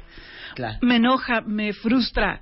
Y ponerlo en la mesa, porque además somos una cultura que no, no podemos decir lo que odiamos de la madre. Claro. Yo lo veo en mis cursos toda la vida. O sea, uno piensa que llega a trabajar al padre y al final terminas dándote cuenta que con quien estás verdaderamente enojado es con la madre. Y, y estás enojado porque realmente nunca te has dado el permiso de decir, me enojaba tu victimismo, tu permisividad, me chocaba tu manera de educarnos, tu apego a mi padre. O sea, son cosas que como es la buena, es la que se sacrifica, es la víctima, es la que sufrió. Claro. ¿Cómo te vas al derecho de Oye, decirlo? y, y otra cosa muy fuerte, porque dice aquí una cuenta bien y te felicitamos, que ella está yendo a terapia para trabajar justamente lo que alucina de su mamá, que es que es súper controladora, igual a la abuela, igual a la tía. Claro. Pero les voy a decir otra cosa que es bien difícil de aceptar y de trabajar. Ajá. Que así como tú te llevas increíble con siete amigos de prepa que te caen bomba, pero los otros 22 de tu clase en tu vida los volviste a ver, es porque tienes química de personalidad con esa persona. Tú puedes tener gran química de personalidad con un hijo tuyo y con otro no. Sí. Y amarlos a los dos igual, ¿eh? Y tú puedes llevarte impresionante con tu papá porque tienes química de personalidad y con tu mamá, o sea, no das crédito lo mal que te cae. Sí. Porque al final, si es tu mamá Sí. y si es tu hijo, Sí. pero antes que nada somos personas. Claro, y la Y personalidad... puede ser que adores a tu madre, pero Sí. adivina que Pero no son si compatibles. no fuera mi mamá, cero sería mi amiga. ¿Ya sabes? Sí, es que en realidad la compatibilidad está en las personalidades. Claro. O sea, y uno puede amar a una persona desde una elección y desde una conciencia y el amor está en otro lugar. Sí, claro. Pero no puedes, Pero o sea, no te cae perfecto. Pero no te cae ese hijo que a lo mejor es súper pasivo, que resuelve de una manera muy diferente y, y tú estás en otro, cae mal, punto, en otra frecuencia. No, lo soportas, ¿no? Claro. Y o no te, o no soportas a tu mamá. ¿Sabes también cuándo no a los padres? Cuando hemos negado y silenciado muchas de las cosas que nos desquician de ellos, que no nos hemos dado el derecho de hacer un detox emocional con toda nuestra parentela y nuestros padres y sus dinámicas y lo que vivimos, porque cuando nosotros no hemos no nos hemos dado el derecho de limpiar la casa interior, de acomodarla, de verbalizar lo que nos lo que nos choca, de, de darnos cuenta de cómo estamos aliados con ellos. Cuando nosotros somos adultos no soportamos su presencia. No lo soportas. Lo que diga te desquicia, lo que haga te, te desespera, lo que lo que opine lo descalificas, es no soporto ni que me toque. ¿Por qué? No sé por qué. Si a ti te está pasando esto, es que tienes que limpiar la casa interior y tienes que darte el derecho de ver cuáles son tus conexiones y en qué momento decidiste esto que odias de tu familia. Ok, ¿podemos hacer un ejercicio? Claro. Obviamente, esto no se puede quedar así. Tenemos que hacer parte 2. Sí, claro. Pero vamos a hacer una cosa. De aquí a la semana que entra, que regresan a Mar, Muy bien. déjanos tarea a todos. Exacto. ¿Qué tenemos que observar la siguiente semana? O sea, ¿qué información tenemos que recabar ¿Sí? para la parte 2? Bien, bueno, vamos a hacer una, un nos vamos a cuestionar. ¿Cuál es la tristeza de mi familia? ¿Cuáles dirían, vamos a hacer una reflexión, de cuál dirías que es como la tristeza que está presente en tu familia? El abandono de, los, de, de las figuras masculinas, el- la pobreza, eh, a lo mejor un aspecto físico, eh, el, el haber sido, el, el haber salido de su país y haber tenido que vivir en otro país. O sea, ¿cuál dirías tú que es la tristeza familiar? Y otras dos preguntas. Estoy enojado, literal escribimos así, estoy enojado con mi padre por y estoy aliada con mi madre en así, literal. Y simplemente deja que fluya. Estoy enojado con mi padre, estoy enojado con mi madre por y después estoy aliada con mi madre y estoy aliada con mi padre en y simplemente deja que fluya. A lo mejor son cosas que nunca te habías preguntado, pero que en realidad vas a observar aspectos que te van a sorprender. Eh, lo, lo más importante de este tema es que entendamos que ninguno, por mucho que odies a tu sistema o por mucho que ames a tu sistema, ninguno es un ser separado. Sí. Eh, de verdad, o sea, me parecía muy claro en términos del tema de genética, o sea, si las realidades en el 90% son energéticas, Lo que estamos viendo en la genética es el 10% de lo que está pasando en muchas de las realidades de cómo estamos conectados y aliados y que no podemos ver y que no se puede comprobar científicamente, pues porque no es una, una cuestión comprobable, está en un plano no físico. Claro. Eh, pero ¿cuántas veces esa enfermedad que estás tú viviendo de una persona que se enferma tanto o que tiene tantos problemas físicos, a lo mejor ni siquiera es un tema tuyo, es un tema que tienes que resolver dentro de tu sistema, dentro de las mujeres de tu linaje, dentro de los hombres de tu linaje. Y es algo importante. Y bueno, quienes quieran trabajar esto bien profundo. Bueno, ya quedó esa tarea. Regresan a Mar la semana siguiente, hagan su tarea con su familia. Sí. Y hay curso. Sí, tenemos un curso justo para, para resolver este tema. Es el 26 o 26 de agosto, se llama Guiones de Vida, que además los guiones de vida es un tema súper interesante porque vemos el patrón de repeti- o sea, el, el patrón de repetición que es impresionante en tu sistema y las lealtades familiares, que es con lo que estás aliado. Lo, lo aliado es esto que repites de manera inconsciente y que de pronto ya estás reproduciendo y ya tienes, ya estás sola, no tienes una pareja tal cual con- como, como lo hacía tu mamá, ya tienes un hijo tal cual como lo hacía tu mamá, ya eh, tuviste un fracaso matrimonial tal cual lo hacía tu sistema, estás enfermo tal cual está enfermo tu padre, o sea, estás eh, siendo consciente de ciertas alianzas, es algo que puedes trabajar en este taller de lealtades este 26 de agosto. Y les voy a regalar, por supuesto, los a todos los cuentavientes el 20% de descuento si se inscriben hoy y mañana. Les voy a dejar el teléfono 2455 41 46 y 2455 41 47 para que quienes quieran hacer este trabajo es muy profundo. Eh, si tú ya te estás dando cuenta que estás co- totalmente atrapada en tu sistema, eh, ya decíamos, porque estás completamente fusionada o fusionado a él, porque no sabes poner límites, porque eh, estás amueganada a tu sistema o porque lo odias, porque estás alucinando siempre sus maneras, sus hábitos, sus visiones, la manera en la que viven y estás completamente eh, separada, ¿no? Y esto, esto es algo que trabajaremos este 26 y les vi- invito también a que me sigan en mis redes sociales, en, en Twitter, arroba Anamar Orihuela, siempre pongo eh, hoy eh, mi nueva videovitamina de Anamar para Amar, habla de un potente ejercicio de lealtades familiares.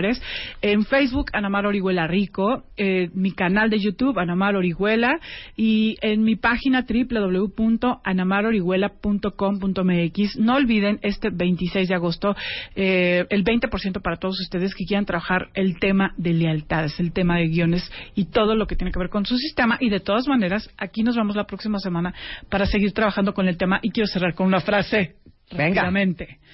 Aprendí que necesitaba querer a mi madre y a mi padre como los seres humanos con fallas y defectos que son.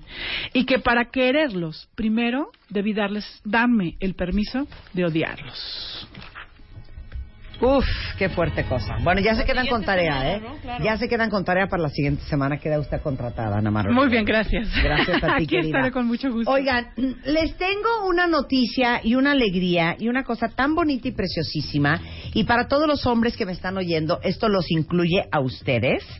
Eh, porque para los que están básicamente con dos uñas, con una navaja, con una rasudadora, con una pinza para depilar, este, y a lo mejor muchos de ustedes que ya como con la edad perdemos la vista de cerca, ya traen pelos en las barbas y ni se han dado cuenta porque no se los ven, les tengo una bonita noticia y un bonito regalo.